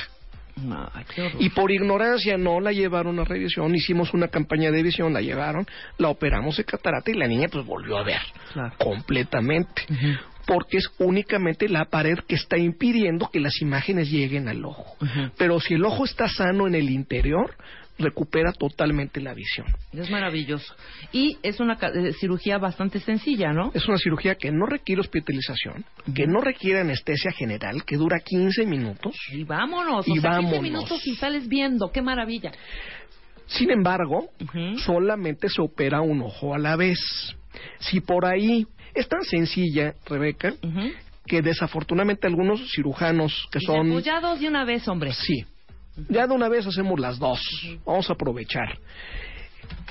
Una infección se da en 5.000 pacientes, es muy rara. Una infección puede llevar a la ceguera total y a la pérdida del ojo. Son extremadamente raras. Imagínate si a alguien le operaron los dos ojos el mismo día y tiene esta rarísima infección, se, queda ciega. Exacto. Si yo opero a alguien de los dos ojos el mismo día de cataratas y se queda ciega, es una negligencia médica. Si por ahí les dicen es muy seguro, no pasa nada, opérate los dos de una vez, les recomiendo enfáticamente que nunca se operen las cataratas los dos ojos al mismo tiempo. Sí, primero uno, ya que se recupere. A la semana si quieres, Ok, te pero nunca juntos. Perfecto. Ok, más una pregunta que nos hacen aquí, si es hereditario lo de las cataratas. Hay cataratas de nacimiento, hay cataratas también por medicamentos y por golpes. Y si tu abuelita y tu mamá tuvieron cataratas, es probable, probable que tengas. cataratas joven. Ahí está. Y por último, la degeneración macular asociada con la edad. ¿Esta es la mácula de la que hablábamos? Esa es la mácula. A ver. La degeneración macular relacionada a la edad es la pérdida de la visión central. En el interior del ojo tenemos algo que se llama la mácula y la fobia, que es la zona que se encarga de percibir los colores y los detalles. Ahorita les vamos a tuitear una foto para que vean cómo se ve la mácula. Pero ¿te parece, Doc, que hagamos una pausa para que sigas eh, explicando esta enfermedad? Claro Porque que hay sí. muchos, pa- muchos eh, cuentavientes que o sus familiares o ellos mismos están padeciéndola. Claro Entonces, que sí, al hablamos de eso. corte vamos a hablar de la mácula asociada con la edad. No se vayan.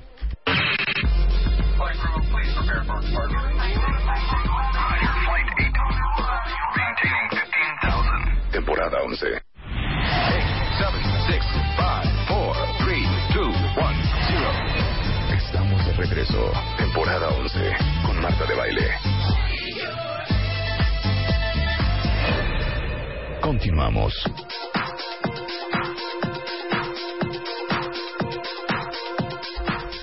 Once de la mañana con 31 minutos. Seguimos con el, doctor César Sánchez. Ah, ¿verdad? Ahora sí.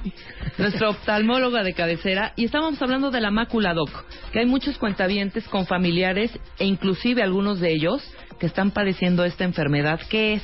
Hay dos tipos de, de enfermedades de la mácula o degeneración macular de, relacionada a la edad. Como su nombre lo dice, a partir de los 60 años se va perdiendo la capacidad de ver en el centro. Es al revés que en el glaucoma. En el glaucoma se pierde la visión de los lados hacia el centro. En la degeneración macular se pierde la visión central. Ya no pueden leer el periódico, ya no pueden ver el detalle que quieras ver. Esta enfermedad es terrible porque te roba la visión del detalle. Claro. Entonces, si se imaginan a poner su puño enfrente de la cara, ¿no? Tapar el, el puño con el puño lo que quieran ver, cualquier detalle que quieran ver lo van a perder. Si yo quiero ver el rostro de la persona que, con la que estoy hablando, pues la degeneración macular me va a tapar las cejas, me va a tapar los ojos, me va a tapar la, la nariz y la boca y voy a ver todo alrededor. Si quiero ver un documento, voy a perder la visión de los detalles y las letras que quiero leer. Entonces es una enfermedad que es muy incapacitante. Hay dos tipos de degeneración macular relacionada a la edad. La variedad seca, en la cual se pierden las células que se encargan de eh, eh, ver este tipo de detalles y se van deteriorando y eso es irreversible. Lo que se hace para el tratamiento de la degeneración macular seca es el uso de multivitamínicos antioxidantes derivados de la vitamina E, luteína y zeaxantina. Estos vita- multivitamínicos antioxidantes se han hecho estudios y en 10 años disminuye 30% el daño ocasionado por la degeneración macular. O sea, los que tomaron las vitaminas tuvieron 30 años menos, 30%, perdón, tuvieron 30% menos, Menos. daño que las personas que no han tomado nada. Entonces, si tienen degeneración macular relacionada a la edad, deben acudir con su oftalmólogo para que les prescriba los vitamínicos antioxidantes que requieren usar siempre. Y se usan mensualmente, un mes sí y un mes no, un mes sí y un mes no. El otro tipo de degeneración macular relacionada a la edad es la degeneración húmeda en la que el ojo produce un líquido, el líquido en, en el interior del ojo se extravasa e inunda la mácula. Normalmente no debemos tener líquido en la retina, es como si tienes un jardín inundado. Si un jardín se inunda, pues el pasto y las plantas se mueren. Sí. Hay medicamentos que se inyectan al interior del ojo para secar el líquido que se está acumulando en el interior. Pero en la degeneración macular relacionada a la edad húmeda, lo que se pierde es irreversible. Entonces es para que no se siga perdiendo visión. Estas dos enfermedades son muy incapacitantes, el daño es irreversible, por eso pueden hacer un ejercicio. Si su familiar que tiene 60, 65 o más años nota que está perdiendo la visión, póngale una hoja cuadriculada enfrente de un ojo. Y en el centro marquen con una pluma un puntito. Y a 30 centímetros pídanle que vea la cuadrícula, pero únicamente mirando el puntito central. Deben ver las líneas de la cuadrícula nítidas y rectas. Ok. Si las líneas de la cuadrícula se distorsionan, se ven pandas o se ven arqueadas, algo está sucediendo con el funcionamiento, eh, con el funcionamiento de la mácula. Ok. Entonces, primero vean un ojo y después tapen el otro ojo y vean el otro. Entonces, en una hoja blanca, En una hoja cuadriculada. cuadriculada, perdón, poner un puntito, repítemelo nuevamente para que hagan el ejercicio En, cuentavientes. en una hoja de cuadrícula chica, pongan en el centro un puntito con una pluma, un punto negro con una pluma y con un lápiz. Tapen el ojo derecho y que vean a 30 centímetros la cuadrícula en el centro, donde está el puntito. La cuadrícula se tiene que ver recta y nítida, Recta, nítida y sin ningún movimiento. sin ninguna distorsión. Y después que tapen el ojo izquierdo y con el ojo derecho vean la cuadrícula en el punto central. Ok, perfecto. Esa cuadrícula siempre se tiene que ver nítida. Si tienen antecedentes familiares, hagan esta prueba y tienen 50, 60 años, hagan esta prueba cada dos o tres meses. Ok. Obviamente revísense por un oftalmólogo. Si fuman, si fuman, Ah, esos son los factores de riesgo, ¿no? Sí. El que fumó dos cajetillas durante 30 años, pues tiene un factor de riesgo más alto que el que no tiene, no, el que no fumó. La luz ultravioleta, la luz solar, es necesario que, aunque veamos bien, usemos lentes solares, lentes con protección UV, UV400, para que la luz ultravioleta no, no nos dañe la mácula. Siempre cuando salgamos a la calle deberíamos de tener lentes de sol, aunque esté nublado. Aunque esté nublado. Aunque esté nublado. Porque la luz ultravioleta pasa la- los sistemas claro, de nubes, ¿no? claro. Y, al y, y no es de un momento a otro, es a través de la vida. Esto pasa en 30, 40 años. Pero el efecto acumulativo de la luz ultravioleta es lo que ocasiona el daño en la mácula. Perfecto. Doc, hay miles de preguntas. Muchísimas llamadas también nos llegaron. No solo tweets, sino también llamadas. Voy a responderles todas. Les voy a mandar, les voy, le voy a dar al doctor todas las llamadas de los cuentavientes que nos hicieron el favor de escribir sus dudas y el doctor eh, César Sánchez obviamente les va a responder a todos ustedes. ¿En dónde te encuentran, Doc? ¿Algún número de tu consultorio? Si pueden llamar al 5540 5400 y al 1520 1706 y como siempre tus cuentavientes tienen un 50% de descuento en consulta y descuento en cirugía también. Bien, bien, muy bien, Doc. Y estás aquí cerquita, estás en... Estoy en la Plaza San Jerónimo. En San Jerónimo. aquí en el sur. Ah, perfecto, maravilloso. Ya están los datos del doctor César eh, Sánchez. Revisen los ojos. ¿Cada cuándo es recomendable? ¿Cada año? hacer Una vez al año. Una vez al si año. tienen antecedentes familiares de glaucoma, catarata, una vez al año. Si son diabéticos, cada seis meses. Si son personas sanas, cada dos años. Con todo gusto respondo sus preguntas. Pueden buscarme en Doc Sánchez G en Twitter y voy a responder todas las preguntas que me manden. Maravilloso, Doc. Ahorita te pasamos todas las llamadas sobre todo. ¿Sale? Muchas Y tu gracias. Twitter ya lo dijiste, ¿verdad? Que es arroba Doc Sánchez G. Correcto. Perfecto. Muchas gracias, Doc. Gracias. Muy buen día. Eh, ya está aquí eh, Mario Borguiño, que es director general de Borguiño Consultores, y vamos a hablar de los siete errores que los ricos no cometen. Extreme Makeover. Extreme Makeover 2016. El cambio. Un hombre. Una mujer. Dos transformaciones. El Dream Team. Abe, Miguel, Natalie, Karim, Rodrigo, Claudia, Tomás. Métete ahora a martadebaile.com o wradio.com.mx y, y- y checa las bases. Extreme Makeover 2016. Solo por W Radio.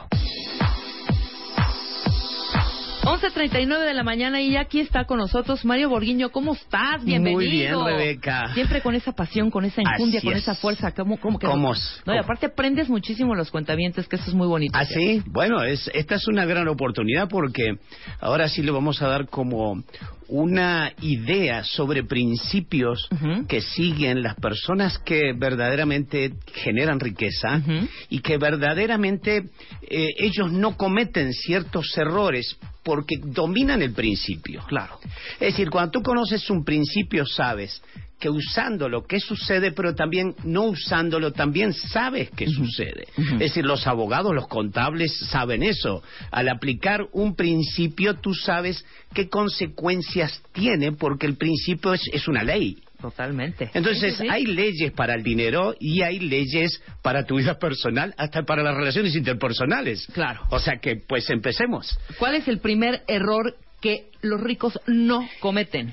Mira, el, el primer error que ellos no cometen es eh, no invertir en sí mismo. Mira, este es un principio también. Las personas que, que este, saben hacer dinero o por lo menos viven bien son personas que saben que tienen que estar informadas, deben educarse. Es decir, si a ti no te importa el dinero, entonces tampoco vas a tener las oportunidades de observar en el medio ambiente las oportunidades que te puede dar el dinero. Sí, claro. claro. Entonces, es como una percepción, es una, eh, yo le llamo a eso percepción selectiva en la vida. Es decir, tú te enfocas en lo que verdaderamente te importa o en aquellas cosas que para ti es una prioridad. Por ejemplo, tú tienes, defines una meta en tu vida, defines un objetivo y automáticamente tu mente comienza co- casi como ra- radar, los psicólogos llaman percepción selectiva, es decir, ver aquellas cosas que tú ya tienes ya incrustada en tu mente como un elemento prioritario en tu vida. Entonces, la percepción selectiva te permite tener más suerte. La suerte no es más que un elemento probabilístico. Sí, sí, es sí. decir, y la probabilidad se da porque eh, tú ya tienes en tu mente re- eh, registrado que este factor es, es clave. Y hay una cosa que es, es muy importante. Las personas que no saben del dinero tienen una condición. Eh, necesitan trabajar para otras personas que sí les interesa Sí, entender acerca del Claro, dinero. por supuesto. Ajá. Es decir, eh, están predestinadas a trabajar a, a aquellas personas que sí saben qué hacer con el dinero y además quieren que le dé estabilidad. ¿Me explico? Porque, ¿qué sucede? Al tú no tener esa prioridad, tú tampoco tienes estabilidad, tú tampoco tienes una planeación, tampoco tienes una predicción sobre, este- sobre estos factores. Entonces, ese es el primer factor. No invertir en ti mismo es algo que jamás haría un, eh, una persona que sabe hacer dinero. Ahora, bájamelo a la, a la realidad, mi querido Mario. No invertir en mí misma quiere decir, ya me entró esta lanita, voy a cambiar de coche. No. O, que- o, o, o, o al revés.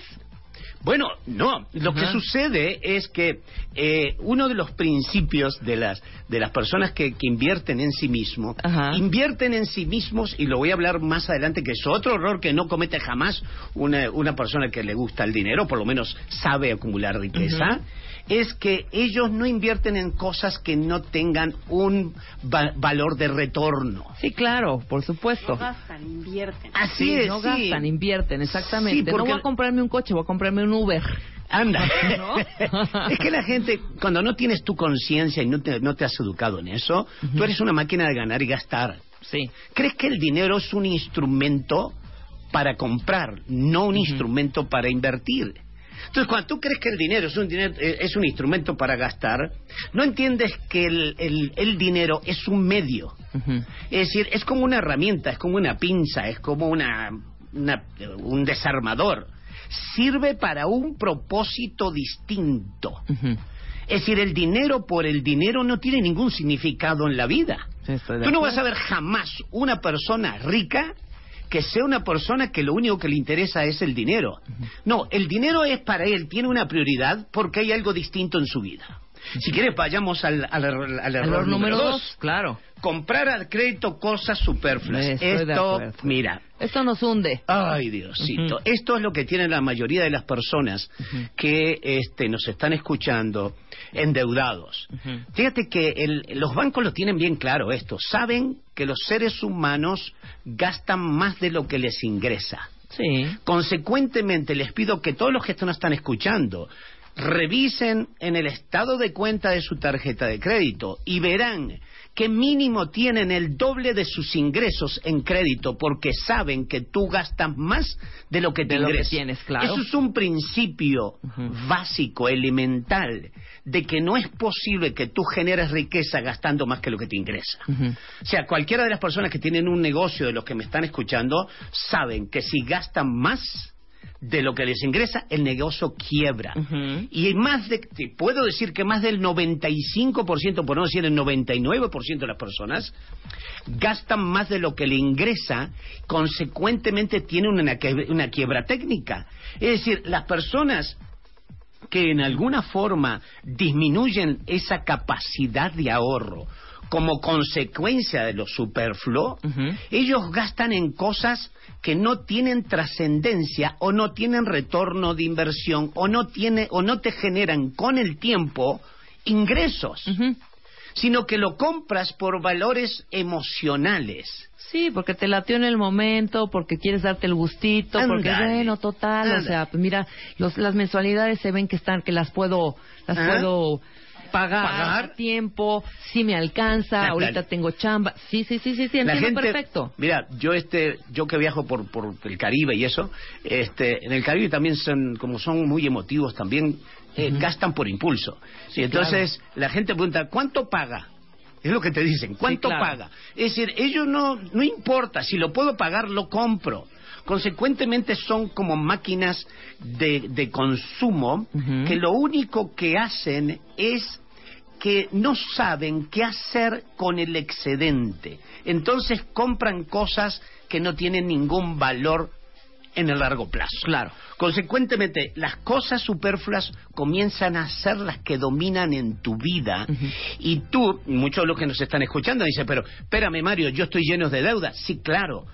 Dime en qué te has endeudado y dime si tú tienes una disciplina personal para entender de que hay ciertas cosas superfluas que yo podría haber evitado comprar. Es decir, tener la mente de microondas, de cocinar rápido una compra, Y algunos tienen la mentalidad, es increíble, algunos tienen la mentalidad que me dicen, creen que están ahorrando porque compran con descuento. Además. Y decir, no puede ser. Es decir, verdaderamente este, la- las personas que no tienen esta educación están predestinadas a ser pobres. Mira, te hago una anécdota. Yo, que viajo tantos años en, en- en avión, tengo un taxista que lleva muchos años, más de 20 años, este, que me lleva al, al aeropuerto. Y una de las cosas que, que en- te- hace muchos años me dijo, "Ey, señor Borghino, usted que se dedica a esto, mire, yo este, trabajo en un, en un taxi, este, ¿y cómo puedo hacer para poder ahorrar? Porque no me alcanza. Entonces yo lo primero que le pregunté, le digo, bueno, este, ¿tú dónde comes? me, empezó, me empezó a decir, este lugar, y este lugar, y este lugar, y en la noche en este lugar, en este lugar, y si es en la mañana en este lugar, en este lugar. Digo, bueno, a partir de mañana, este, te voy a pedir un favor. Primero dime cuánto te gastas al día. Dice, bueno, cuando hago turno y medio, que déjame estar trabajando 12 horas, dice, pues fácil, este, 170 pesos me puedo gastar, 200 pesos me puedo gastar, tranquilamente. Digo, bueno, a partir de ahora nunca más comas fuera. Todo te lo traes. 200 pesos por día. Sí. Es Hagan decir, la multiplicación.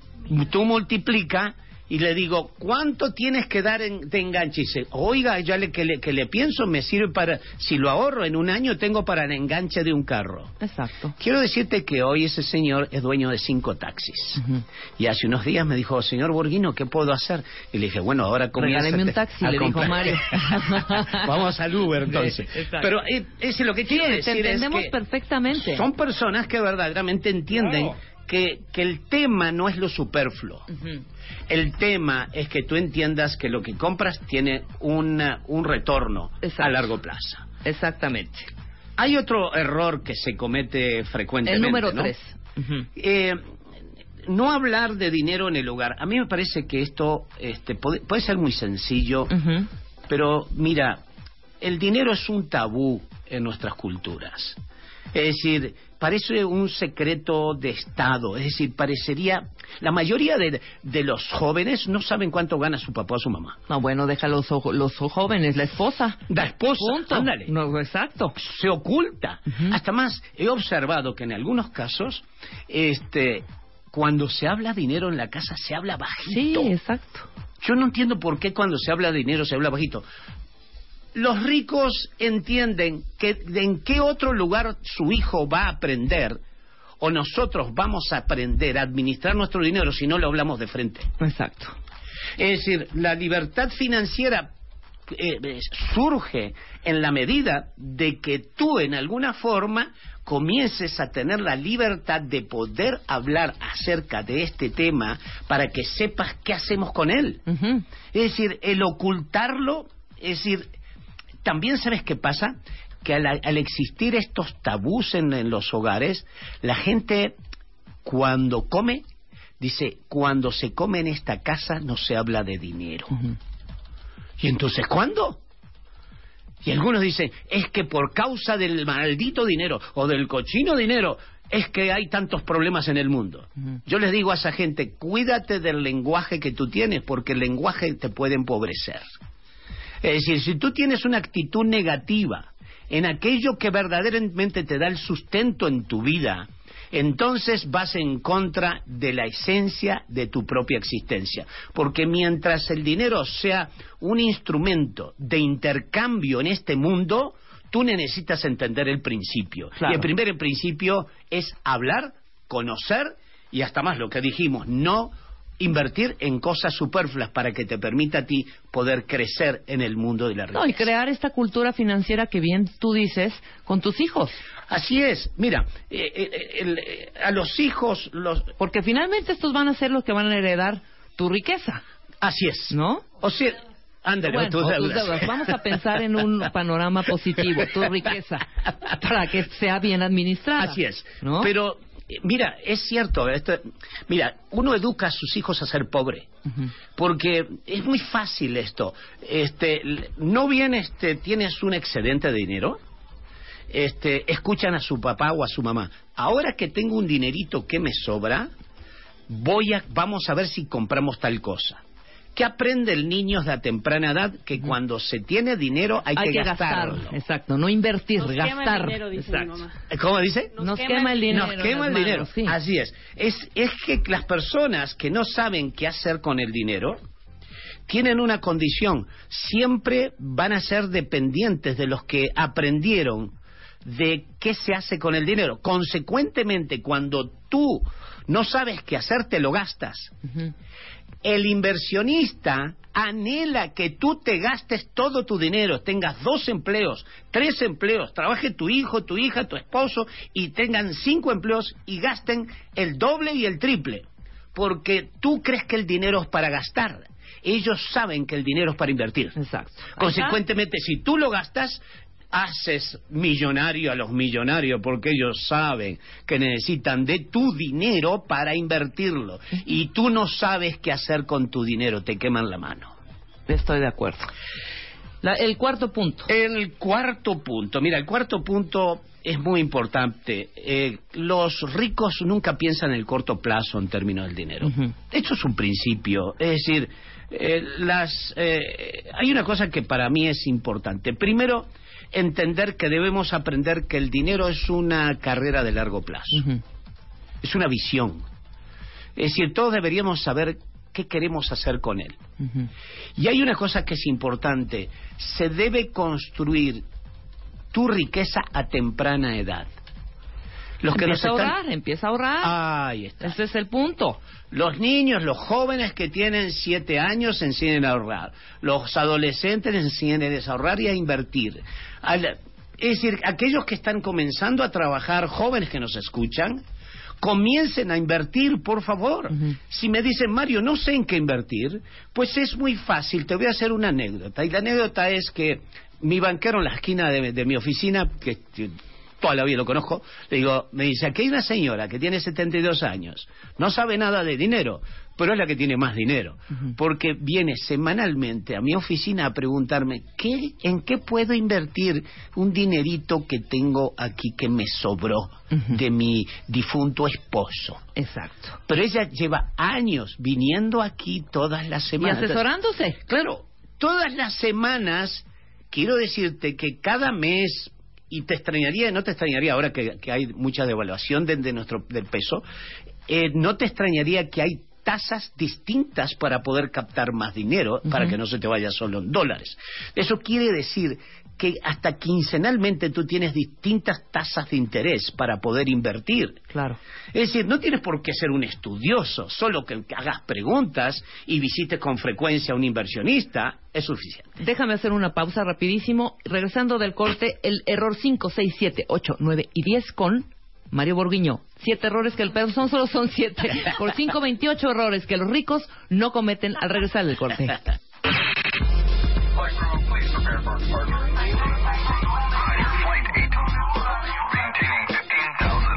Temporada 11. Back to life, back to reality, back to life, back to reality. Ya estamos al aire. Temporada 11. Desde hoy, tu único propósito es, es escuchar. Escuchar, escuchar.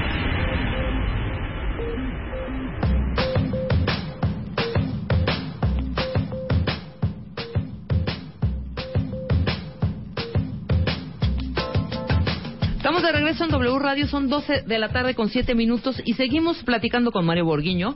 No sabes los tweets, ya te están arrobando, Mario. El- se los eh, repito, el tweet de Mario es arroba Borguiño Mario. Borguiño Tienes muchísimas, muchísimas preguntas que te tendrás que resolver, perdón, responder en el transcurso de la tarde, querido. ¿Eh?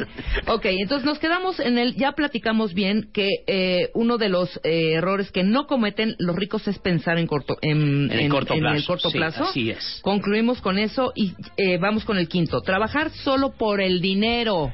Así es.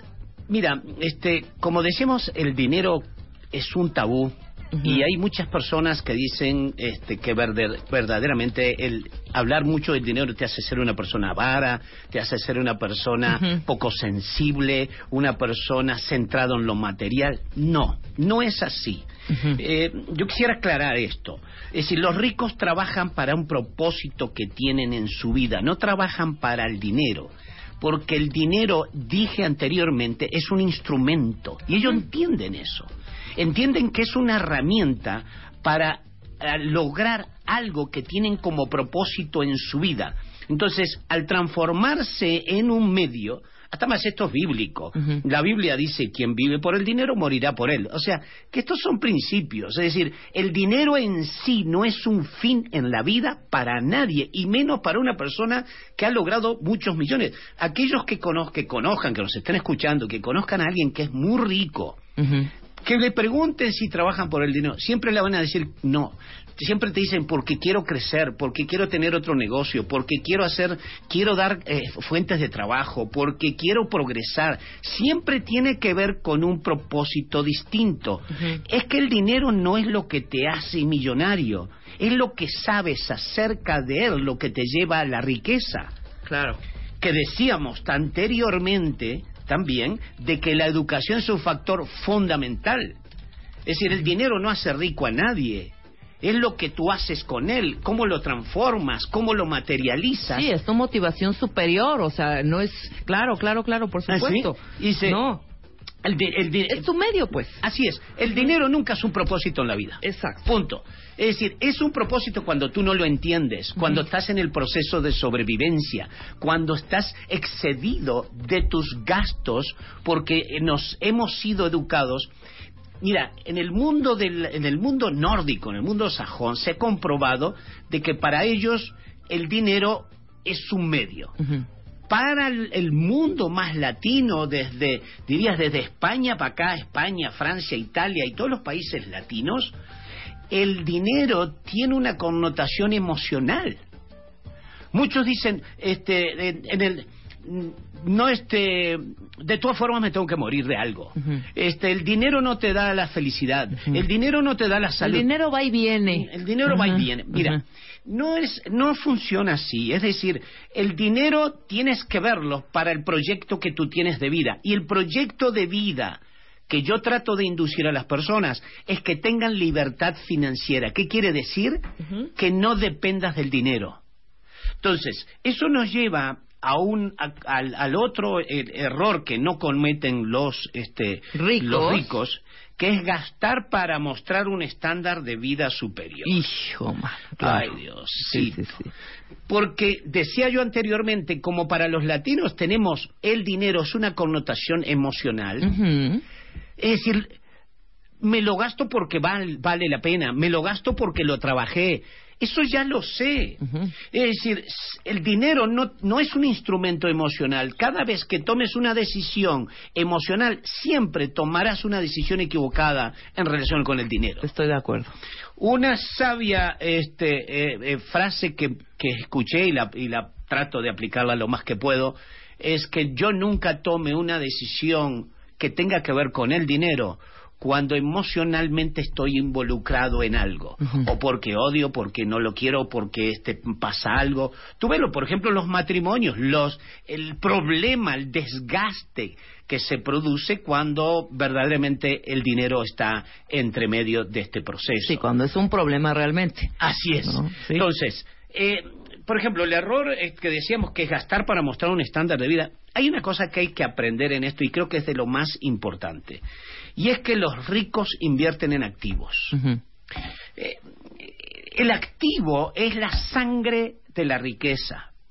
El activo es la materia prima por la cual las riquezas se construyen en el mundo. No se construye con el dinero. Por eso yo le digo a la gente, ahorra para invertir, pero no ahorres. Es decir, si ahorras y no sabes qué hacer, te vas a hacer pobre. Eso es, es claro. Porque el ahorro es para invertirlos en activos que te produzcan Más dinero. lana, Ahí claro. está. Y te produzcan dinero mientras tú duermes.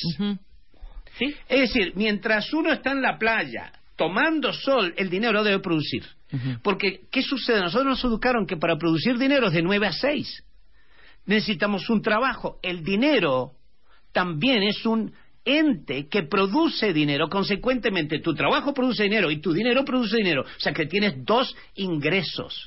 Pero eso siempre y cuando tú entiendas eso. De lo contrario, tú crees que tienes que irte al fin de semana largo y gastarte todo lo que no tenías para los próximos dos años. Exacto. Entonces, eh, ahí es donde está el tema. el, mira, yo tengo aquí- en el mes de marzo, marzo 9, aquí en el, en el World Trade Center, voy a hacer una conferencia sobre innovar o morir para aquellos que tienen negocio y que entiendan cómo la inversión en activos es fundamental. Es decir, yo soy un creyente en eso. Todo excedente debe estar invertido en algo que genere valor económico a la larga. Ajá. Es decir, tú no puedes tirar tu dinero. Y de inmediato vamos a hablar de eso. Pero lo que me importa es marzo 6, se llama Innovar o Morir. Yo los invito a todos. Ahí Y- están los cuentavientes. ¿Eh? El El marzo, ¿qué dije? Marzo 9. Marzo Marzo 9, 9. marzo Marzo 9, 9, en el World Trade Center. Ok. Los invito a todos, todos ya saben que tienen un descuento especial por venir por el programa y que verdaderamente se beneficien de generar riqueza con su negocio. Sea cual sea cuentavientes. Sea, quien cual sea. sea, quien sea. no Micro, macro, lo que sea. inclusive si está pensando tener un negocio, que venga. Ujú. Porque tienen que llamarme al 55 34 19 25. Inclusive en este momento, lo voy a volver a repetir, 55 34 19 25. Y digan que, que hablan del programa para que les den un descuento especial Ahí está, ya lo tuiteamos. y que le permitan, en alguna forma, poder entender más esto, entender de que mi objetivo, y esto cada día más que pasan los años, quiero decirte, Rebeca, que estoy más comprometido en hacer que la gente viva más feliz con el dinero. Eso está muy bonito. Porque mira, yo nunca he visto un filántropo pobre, vamos a comenzar por ahí. Ujú. Tú quieres ayudar al mundo, necesitas de bienes materiales para ayudar. De lo contrario, van a ser ayudas que verdaderamente pueden ser de carácter emocional, espiritual, pero verdaderamente no estás ayudándole a las personas a verdaderamente crecer desde el punto de vista material que les permita tener un autosustento consigo mismo. Por eso los, eh, de- yo les de- siempre, siempre digo que los filántropos tienen un propósito en esta vida. Es, mira, este chico Steve Jobs, este, Steve Jobs, este, el de Facebook, Bueno, eh, el de Zuckerberg. Zuckerberg, ¿verdad? Zuckerberg que acaba de donar, que fue casi casi el ¿cuánto Casi por ciento? todo lo de sus ganancias. Sí, sí, sí, casi lo- 90%. el 90% de sus ingresos los, los donó. Eso es una persona que entiende de qué se trata el dinero eh, y que los bienes activos. Y déjeme decirte esto, si comprendes que el secreto en lo- está en los activos, lograrás que el dinero trabaje para ti y no que tú trabajes el resto de tu vida para el dinero. Es decir, el secreto de la, de la de tu vida no es acumular cosas, es acumular activos. Un activo puede ser cualquier carro, como este señor, que mi taxista, que ya tiene cinco. Él ya es un, empresario de ser empleado, de ser chofer.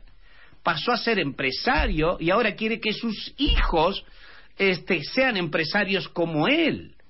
Y ellos vienen a todas mis conferencias, esa es la verdad. Claro, maravilloso. Este, y el último error, El número 7.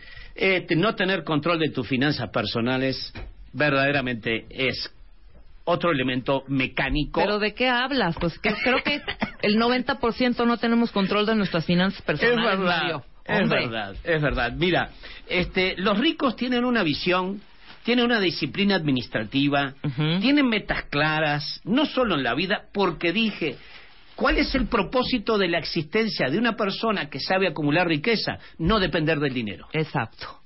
Ese es el secreto clara- claramente. Más claro Pero imposible. ¿cómo lo aplicamos, Ahí Mario? Esa es la bronca. El tema es que la forma que tenemos de pensar no es la correcta para generar riqueza. Hemos sido entrenados para ser pobres. Punto. Tienes toda la razón. Tienes ¿Por toda la qué? razón. Porque Sí. necesito que tú te gastes todo tu dinero. ¿Sabes para qué? Para que yo lo invierta. Entonces necesito que tú tengas siete tarjetas de créditos. No las sepas manejar, porque no es que las tarjetas de crédito estén mal, son buenísimas. Yo las uso y son estupendas, me parecen extraordinarias como un instrumento de, de- de un crédito de, de corto plazo, pero no es un dinero con el cual yo dispongo adicional. No es que tú tienes 40 mil pesos para gastar, no es cierto. Tienes 30 días para eso.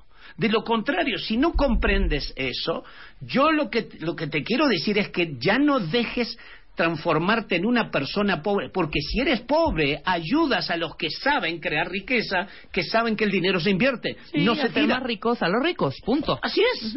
Es decir, Y uno son- en la miseria, y uno con el bolsillo Sí. roto. ¿no? Sí, por la falta de, de esta cultura. Luego me piden, dame tal instrumento, dame tal otro instrumento. Sí, pero primero necesito cambiar tu forma de pensar. Sí, por supuesto. Si no te cambio la forma de pensar, ¿para qué te doy un instrumento? Mañana vas a estar endeudado nuevamente. Todos los que van tempranito a esa famosa cafetería a comprar su cafecito Dolce Latte, Lute, Lanti, Lanti, Lanti, Lati, de verdad, Ay, toda esa lana sí. ya se están abriendo tres o cuatro o cinco o siete nuevos establecimientos. Pues sí, por ¿Eh? lo pronto esa gente se podría comprar un taxi anual. También, Un exacto. taxi por año. Exacto. Cuenten todo lo que gastan en ese cafecito, en el viene viene, todo ese gasto, el cigarro, las Ajá, casquetillas de ajá. Y nada más hagan la multiplicación y vean lo que, cálculo de los lo que pudieran, lo que pueden invertir con esa lana. Son 14 mil de una cajetilla a la semana, al año, son 14 mil pesos. De una cajetilla a la semana. Mira. O sea. Bueno, está comprobado. Yo no he sacado la cuenta de lo mío en lo personal, pero está comprobado que, que si tú ahorras más o menos esa cantidad de los 200 pesos diarios y tú consideras los, los 25 a 30 años de trabajo productivo, tú terminas más, más o menos, ahora no son medio millón de dólares, pero antes de la evaluación eran como medio millón de dólares. Tú terminas después de 25 a 30 años calculándolo a, a interés compuesto. A interés Pero bueno, claro. es para crear la mentalidad. Eso es lo que quiero decir. Ok, no tener control. Mire, la mayoría de las personas, mira, la mayoría de las personas que nos están escuchando, Rebeca, salieron hoy en la mañana a producir algo que no saben cómo se administra. Eso me, aterre- me aterroriza, me entristece. Y no es que, que nos transformemos en personas nada más que en material. No, porque mira, hasta para morir te necesitas este eh, dinero. O sea, tienes que sacar la mano del cajón, pasar la tarjeta y si no, no te entierran. Para nacer necesitas 25 o 30 mil pesos. O sea, eh, vamos a entender, para nacer y para irnos necesitamos, mientras exista este instrumento de intercambio material que es el dinero, tienes que entenderlo, no te tienes que ser dominado por él. Y debemos, debemos eh, para mí una cosa que, que, que es muy importante es que el ser humano se debe respetar a sí mismo. La- Mira, yo no sé tú, pero creo que la mayoría de nosotros invertimos más horas en nuestro trabajo Que en cualquier que en nuestra vida personal. Sí, sí, sí. Así es. Entonces debemos respetarnos, Rebeca. Porque el producto de nuestro trabajo no lo respetamos. El producto de nuestro trabajo lo emocionalmente lo compramos o compramos en cosas que, tienen una, eh, un estímulo emocional Sí, y temporal. aparte, es- exacto, es fugaz, a eso iba yo, es fugaz, punto. Sí, entonces nos transformamos en seres inferiores, dominados por seres que saben que mil pesos, cinco mil pesos es mucho dinero. Ujú. Ay, usted dice, qué poquito no, es mucho dinero porque son cinco mil pesos recurrentes. Sí, exacto. Ese es el tema. Y de hecho aquí hay muchos cuentavientes que están eh, y vamos a hacer ese programa, ya lo platicamos ahorita con Mario, Ajá. de dependiendo de la cantidad que tienen Mario, Sí, en qué invertir. Encantadísimo. Hacemos ¿No? un, un programa exclusivamente técnico. Totalmente. Para saber en qué instrumentos, para saber en qué tipo de bancos, qué tipo de... Eso de- es. de- de de rentabilidad y retorno tienen. Yo tengo también un especialista con el que ayudamos a personas este, a hacer este tipo de trabajos y encantadísimo lo podemos hacer. Felices de la vida, mi y querido mientras Mario. tanto que, que anótense, llamen a este, este que al- llamen al- para el curso del al- 9 de marzo. al, al 55 34 19 es, es 19 25 que es a Innovar o Morir se llama el programa que se acuerden y está encantadísimo de poderlos este ayudar a que aprendan a manejar sus activos, sus negocios y sus empresas. Perfecto, Mario. Ya nos vemos a la próxima para hablar porque los cuentavientes están bastante clavados con el tema. Encantadísimo. Y si quieren invertir, ya dejen, ya quieren dejar de despilfarrar su dinero. No quiero que seamos pobres nunca más. Esto es. Muy bien. Muchas gracias, Mario. Nos vemos la próxima con día. este gran tema que vamos a hablar para Así los es. cuentamientos. Con toda dedicación de parte de Mario Borguiño. Y ahí están tus preguntas para que las contestes toda la tarde. ¿eh? Lo haré con preguntas gusto. de muchos cuentavientes y llamadas también. Antes del corte ya está aquí eh, Ana Mara Orihuela. Ah, Pero te quiero preguntar, ahorita te voy a te voy a presentar cómo se debe, mi querida Ana Mar, con el tema que traes. ¿Te acuerdas de los X-Files? No. No te acuerdas, ay hija, bueno, pues no, no te voy a preguntar a ti. Eh, Los X-Files era una serie buenísima de extraterrestres. en- ¿De qué extraordinaria, pero terminó en el 2002. En el 2002 se transmitió el, el capítulo final de la serie. Bueno, se estrena Cuentavientes. Hoy es el estreno. Y yo creo que se manifiesten para ver quiénes eran superfans de los X-Files. Escucha la rola, te vas a acordar, mira. Sube la luz. ¿Te acuerdas? No, hija, pues, o sea, ¿Dónde estabas? Bueno, incluso, te voy a dar este dato, la revista Time la incluyó en su lista de las 100 mejores programas de televisión de todos los tiempos. Ha ganado infinidad de premios, 61 tan solo durante el, tra- el transcurso de estas nueve temporada- temporadas originales. Y bueno, y muchos más con el paso de los años. Hoy es el estreno a las 11 de la noche por Fax, el inicio de la temporada número 10, mi querida Ana Mar. Y yo creo que vamos a hacer una pausa, hija, y ya de entrada, eh, adelántales tantito el tema, lealtades familiares y patrones de dolor. Sí, vamos, es un tema bien interesante, ¿cuántavientes? Ujú. Es un tema fuerte. Dice Wicha que va a llorar. Pero vamos Yo a, creo que vamos a voy a entender llorar. muchas de nuestras alianzas con el dolor y con nuestra familia, que es todo un tema para todos. Totalmente, agarrémonos de las manos, cuentavientes, con Ana Mar Orihuela regresando del corte, no se vaya. Ya volvemos. Marta de Baile, temporada 11. 11, 11. W Radio. 8, 7, 6, 5, 4, 3, 2, 1, 0. Estamos de regreso. Temporada 11. Con Marta de Baile. Continuamos.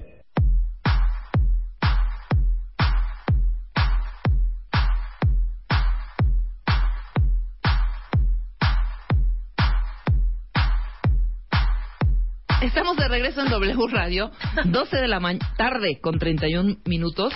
Y bueno, ya está aquí Ana Mar que nos trajo galletitas. Perdón si me metí ahorita una a la boca. Ya no voy a. Guau, Es que la charla que vamos a tener es como Si es para... para eso, pues arráncate, hija, que Cafecito y tenemos galletas. exactamente 23 minutos. hija. Bueno, muy bien, pues justamente hoy vamos a hablar de un tema bien importante, interesante. Yo creo que para todos, Rebe, el tema de los padres, la familia, los hermanos, el sistema, no es un tema fácil.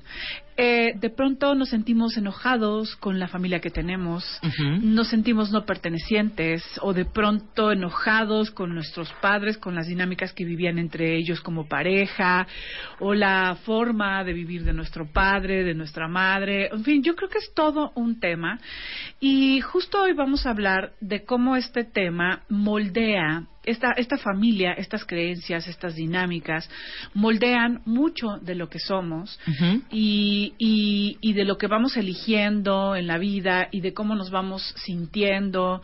Y, y bueno, pues todo, todo un proceso de cómo poder diferenciarnos y aprender a, a, a romper las lealtades familiares. Las lealtades es un es un eh, ha habido muchos muchos muchas teorías y muchos autores que han hablado del impacto que tiene la familia en la vida de cada uno de nosotros. Últimamente mucho las constelaciones, por ejemplo, pero la Ajá. terapia sistémica, eh, la metagenealogía, ¿no? O sea, los guiones de vida con el análisis transaccional. Todas estas teorías eh, nos hacen conscientes del impacto que tiene las, los las dinámicas familiares, las alianzas sistémicas, de cómo las eh, cosas que se permitía tu padre, tu madre, tus hermanos, suelen ser sistemas de repeticiones. Y, y la pregunta que quiero hacerte hoy es ¿identificas algún sistema algún sistema de repeticiones en tu familia? Ya sabes. eh, Pero a ver, danos ejemplos para que los sí. cuentavientes se manifiesten ejemplo, y nos manden las, y de hecho vamos a ver tipos de alianzas para Ajá. que se identifiquen. Pero hay una constante, por ejemplo, la constante es que las mujeres están solas, la, la constante es que todas se embarazan chiquitas o la constante es que todos los hombres son ausentes O la o constante que no hay dinero en la familia. Ajá, o que siempre ay, estés rodeada como de patanes, ¿no? Exacto, que los hombres sean eh, abusivos, Abusivos. o violentos, o que las mujeres sean las que, a las abusivas y las que tengan hombres eh, dominados y castrados. O sea, todas estas dinámicas que van desde los abuelos, ¿no? Que vemos Sí, que vienes arrastrando dinámica. desde Claro, bisabuelos, abuelos. Cuando nosotros somos niños, eh, entendemos las reglas no verbales de nuestro sistema y las entendemos muy bien. Ajá. Por ejemplo, cuando nosotros somos niños, entendemos que en esta familia nadie habla de sus sentimientos. Sí, y sí, entendemos sí, que hablar de nuestros sentimientos es una... eh, nadie dice, aquí nadie habla de sus sentimientos. Sí, no, pero es, claro, es una, una reacción típica, es una idea no verbal, pues, Es una regla, que ya se da ¿no? por sentado y nunca se habló o se dijo o se actuó de esa manera porque, güey, así fue toda la vida. Así es. A ver, les pongo ejemplos, cuentavientes, para que nos digan si en sus familias existía este tipo de, de ideas, estas ideas que son no verbales o reglas no verbales. Por ejemplo, la mamá resolviendo siempre todo, ¿no? Así O sea, es. mi mamá resolviendo sola todo. O nadie hablaba lo que tú dices de lo que sentía, o es. abusos constantes, o siempre había traiciones, nunca había dinero, etcétera, etcétera, etcétera, ¿no? Sí, pues, sí, dinámicas, por ejemplo, eh, mi papá es un abusivo con mi mamá, eh, la maltrata, ella llora, pero nadie habla del tema. Sí, exacto. Eh, mi papá, por ejemplo, golpea a mi hermano, este, es alcohólico, pero nadie habla del tema. No, aquí no se habla de lo que pasa, de lo que sentimos. ¿no? Inclusive del sexo. Así es, ¿No? por ejemplo, ¿no? También los sé, todos estos eh, estas dinámicas de, de lo que pasa con el- la sexualidad, con Claro. los abusos. ¿A cuántos de ustedes cuentavientes los sentaron en la sala sus papás y les hablaron de educación sexual, por ejemplo? Claro, ¿No? exacto. En esta casa todos somos asexuados, el sexo no existe.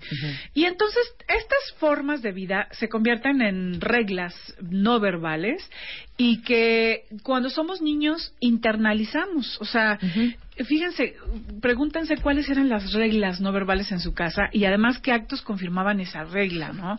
En relación al dinero, a la sexualidad, al amor, a las- Ujú. a la- al matrimonio, al compromiso. Y todas nuestras dinámicas familiares van generando una visión. Por ejemplo, eh, ¿qué pasa si tú eh, te das cuenta que tu mamá, y, que la relación entre tu mamá y tu papá es una relación muy castrante? Ella siempre le resuelve, lo trata como niño, lo cuida, eh, lo sostiene, y él es como un niño berrinchudo, eh, enojado, violento. Y cuando tú eres niño, aprendes en esa dinámica una regla de vida. Claro. Que después internalizas, eh, y por supuesto lo internalizas pues en un estado muy eh, moldeable y muy vulnerable, que es cuando son, cuando todos, cuando estamos niños, ¿no? Claro, por supuesto. Mira, tengo, te voy a leer todo lo que hay, ¿eh? Porque ya nos empezaron a mandar sus ideas. platíquenos de su sistema de repetición. Mira, mi abuela materna, mi mamá, hermanas de mi mamá y yo nos casamos con hombres que tenían hijos, por ejemplo, ¿no? Sí. La constante en mi familia, dice otra cuentaviente, otro cuentaviente, perdón, es que los hombres tienen varios matrimonios, Sí. ¿no? Otro, eh, otra cuentaviente, las parejas de mis hermanos y mis eh, y, y mía siempre han sido por lo menos 10 años más grandes, Así es. ¿no? Ve todos los patrones y las detrás ideas. de esos patrones hay reglas, ¿no? Todas las tías divorciadas y las primas, dos ya van en ese camino, ¿no? En mi familia las mujeres están solteras y cuando tenemos relaciones sentimentales son unos patanes de miedo. Así Chécate es. nada más cómo vamos. Así es, y justamente esas es- esas dinámicas que vemos que bueno, todas todas están con un hombre casado, todas y ni siquiera es que nosotros tengamos que ser conscientes de eso, ¿eh? Porque las reglas las repetimos por sistema aún sin saber. Por ejemplo, esta frase de ojos que ven, Corazón que, no siente. no es cierto. Absurdo. Es absurdo. Por ejemplo, yo tenía una paciente que su mamá, eh, su abuela, había eh, tenido a su mamá y su papá era casado. La abuela jamás había hablado de que su papá, que el papá de, de Tenía otra chica, familia. Tenía otra familia y que había sido eh, rechazada, ¿no? Y que entonces había sido una madre soltera. Jamás había hablado de esto. Ujú. El papá simplemente no existía. Pero entonces, cuando la mi, mi paciente tiene un, un se embaraza, se embaraza de un hombre casado y, y- y además la rechaza. Pero, pero nadie sabía en el sistema que esta era la historia de su madre. Sí, la, claro. la abuela nunca lo había dicho. Entonces, Ajá. pero ¿cómo, cómo está el rollo ahí? O sea, Exacto. Es que en realidad tenemos que entender que O sea, ¿es genético, Ana Mar, o es, qué? es, un, es, es una li- alianza energética dentro del sistema. Las decisiones Ajá. las decisiones y los actos importantes de nuestro sistema se quedan eh, como, como un trauma, como, una, como un nudo, como, como una energía que carga el sistema. Claro. Eso es algo que tenemos que entender, cuentavientes. O sea, hay reglas, estas, estas reglas se las voy a decir, las reglas de, de sistema, que son cinco reglas muy importantes. Todos tenemos chips insertados de nuestros padres. Aunque nos enojen nuestros papás, aunque nos moleste nuestro sistema, aunque hemos decidido hacer diferentes a nuestro sistema, aunque no queramos pertenecer, nosotros tenemos un chip, una parte genética que nos une, nos enlaza a sus carencias, a sus miedos, a sus vicios, a su manera de ver la vida. Segunda regla del sistema, todos amamos a nuestros padres. Sí. Aunque tú digas, yo ni amo a mi padre, nunca lo conocí, me vale gorro quién es, es no es ver- no es verdad porque todos sabemos que venimos de un padre y una madre No, y ese vacío duele. y ese vacío siempre duele. Podemos llenarlo con enojo, podemos llenarlo con indiferencia, con olvido, pero simplemente es como ponerle un, un este callito para que no duela, pero en realidad a todos, a todos nos duele que nuestro papá nunca o nuestra mamá nunca fue amoroso o no estuvo, en fin, o sea, todos todos amamos a nuestros padres. Todos necesitamos pertenencia a un sistema. Por ejemplo, a lo mejor muchos de los que nos escuchan han decidido no pertenecer a ese sistema y ser muy diferente. Ser muy diferente de la mamá víctima o ser muy diferente del papá este perfeccionista, eh, rígido. Yo voy a ser muy diferente, yo voy a ser muy libre y yo no pertenezco a ese sistema. En realidad, eso te, te hace negar una parte... Estás evadiendo. Sí, porque tú tienes raíces en ese sistema. Claro. Y, es, y, y tienes chips integrados y además todos tenemos necesidad de pertenencia. Todos. O sea, aquí no hay, o sea, realmente el, que vive ermitaño, solitario y haciendo su micromundo, en realidad es una defensa. Porque todos necesitamos esa pertenencia y cuando no tenemos esa pertenencia, tenemos un vacío que, que siempre está presente ahí. Ujú. Se- cuarta regla, todos tenemos lazos energéticos que nos unen. Las decisiones de nuestro sistema se quedan para bien y para mal, ¿eh? Sí, claro. Porque en realidad eh, hay, hay muchas ventajas y, y- y fuerzas de nuestro sistema, de la madre, del padre, de los abuelos, de toda la familia, a eso me refiero con sistema, de toda la familia y el linaje al que pertenecemos. Hay, muchas, eh, hay muchos aspectos poderosos y buenos y, y gente trabajadora que salió adelante, muy aspiracional o eh, con, con anhelos de, de superación, ¿no? En fin, o sea, hay muchos aspectos positivos que que nos son heredados, pero también hay aspectos muy carentes, Rebe, ¿no? De pronto el miedo, por ejemplo, al éxito, ¿no? La alianza de, de, por ejemplo, puede ser una alianza con el abuelo y el padre de una vida muy mediocre, donde nunca hay dinero, donde nunca somos talentosos, eh, tenemos todo para triunfar, pero, pero la vida simplemente nunca nos abre una puerta. Esa puede ser una forma de alianza, de, de De alianza. Y, y en realidad, estas, eh, esta última regla, las decisiones individuales, siempre afectan el colectivo. Exacto. Ajá. O sea, todo lo que tú avanzas dentro de tu sistema tiene una repercusión a nivel colectivo. Ajá. Eh, incluso hasta en términos de ADN está demostrado que la evolución, que los cambios, que los avances a- afectan a la generación que viene. O sea, si tú como madre te liberaste del apego, de la dependencia, te, te independizaste y fuiste más libre, eso cambia los códigos de tu familia. Sí, pero muchas veces no lo haces porque sientes que es traición, ¿no? A estos códigos. Que eso es lo Exactamente. duro y lo, y lo, y lo triste.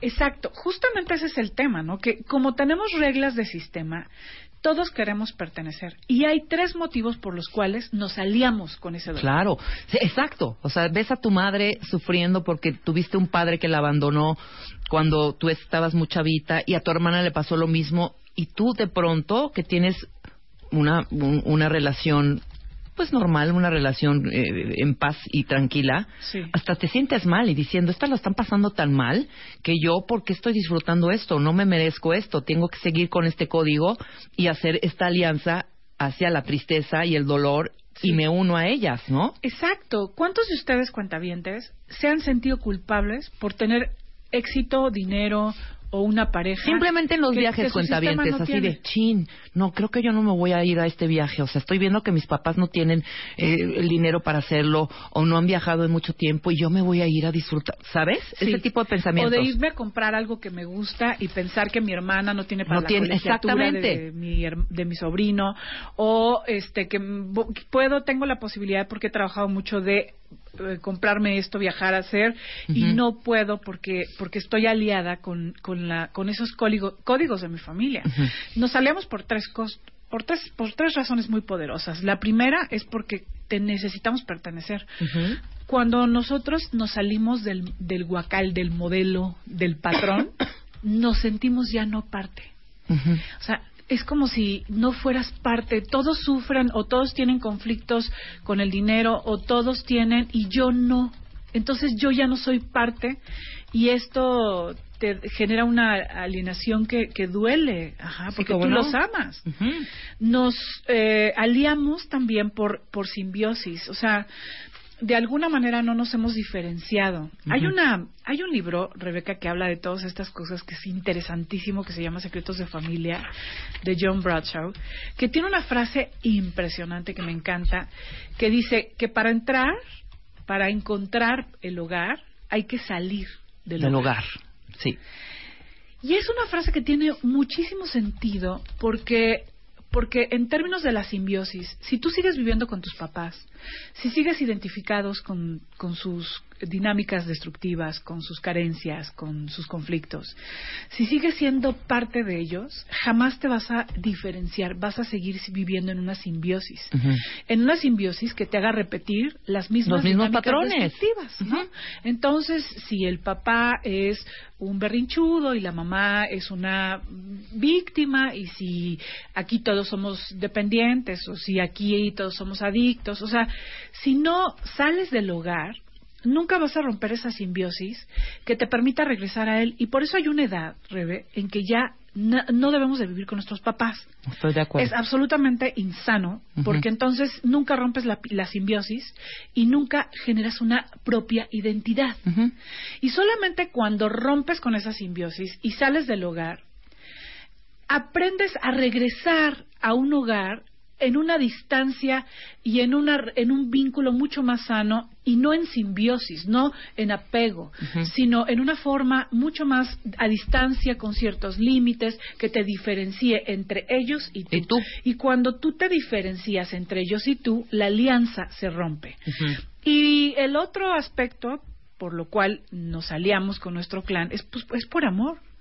Es por este Pues amor sí, que por sentimos amor. por ellos, por esta compasión, por esta culpa que sentimos cuando no somos parte, ¿no? O sea, ¿cuántos de ustedes habrán eh, eh, soltado alguna oportunidad en su vida simplemente porque esto iba a, a- a- a generar una envidia en sus hermanos?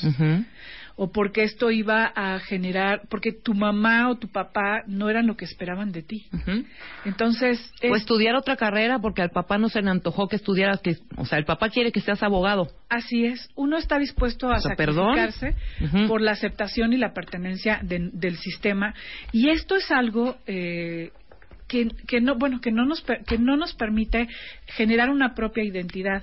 Eh, quiero decirles a todos que muchas veces salimos del hogar y, y, y yo creo que muchos de los que escuchan este programa están en esta dinámica.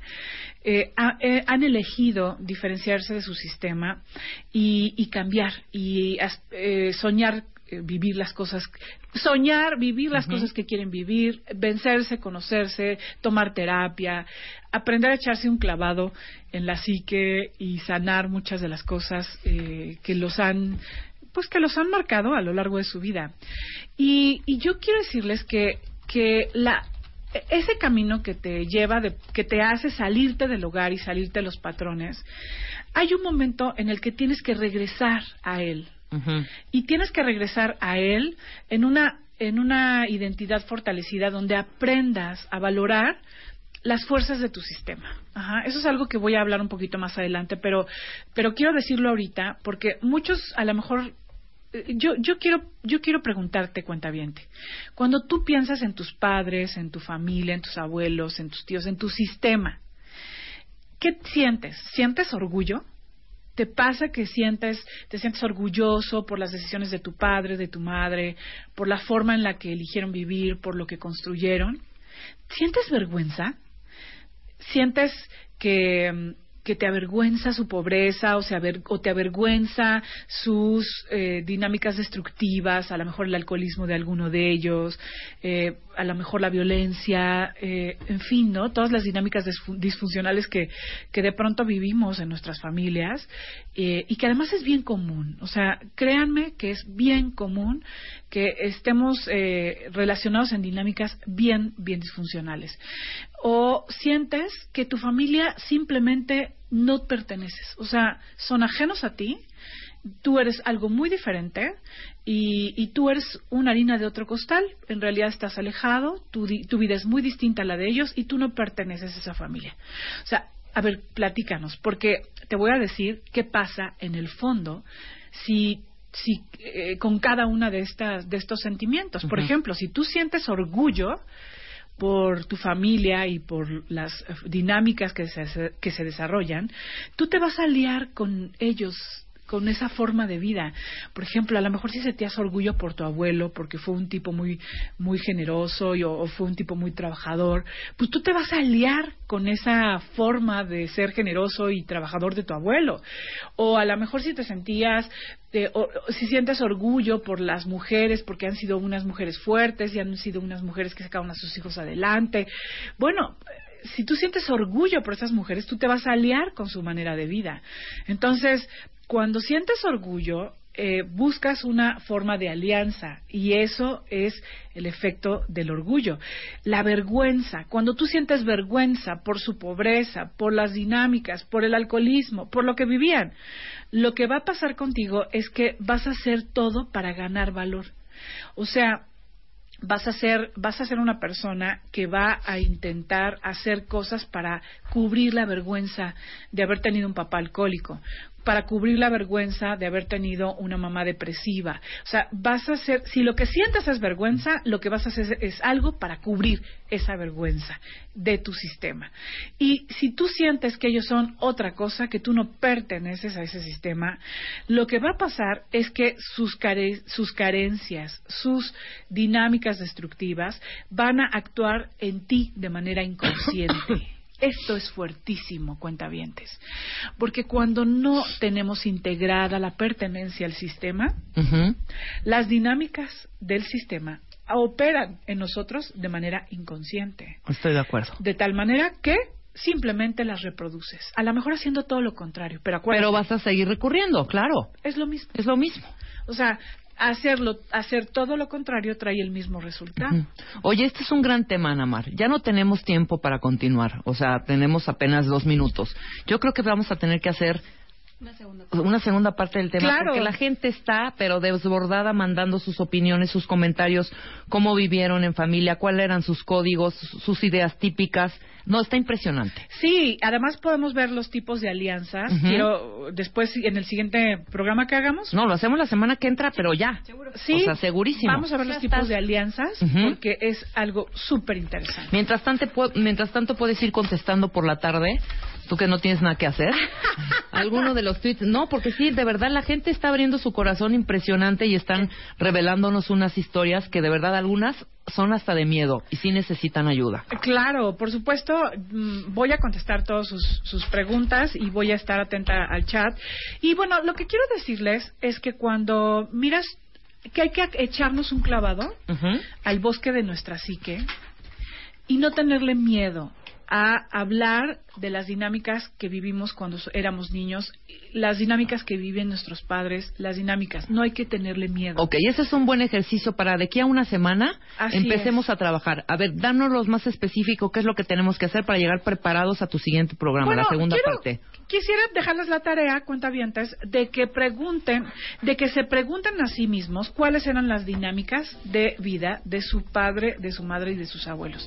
¿Cuál es el, cómo, cuál, qué relación tenían con el amor, con el dinero y con la autoestima consigo mismos, con la aceptación de sí mismos. Y vayan arrobando a Namara Orihuela. Sacamos todas estas, todas estas eh, convivencias de las Sí. que nos estás hablando y las platicamos aquí en el programa la semana que entra, ¿te parece? Exacto, mándanos sus historias y voy a hacer un, un concentrado para que platiquemos de, de sus ejemplos. Perfecto. Entonces, eh, Anamara Orihuela eres ah, eh, Orihuela en Anamar. Twitter, arroba Anamar Anamar Orihuela, Orihuela. En Facebook igual. Anamar Orihuela Rico y mi página eh, www.anamarorihuela.com.mx y además, bueno, y, y quiero invitarles a la conferencia de que vamos a Con Eduardo Calixto. Con Eduardo Calixto El 20 de febrero. Ahorita ya lo les daré detalles ahora la próxima La semana. semana que entra. Perfecto. Nosotros nos vamos, estamos mañana en vivo. Ojalá Marta pueda volar de Nueva York a México.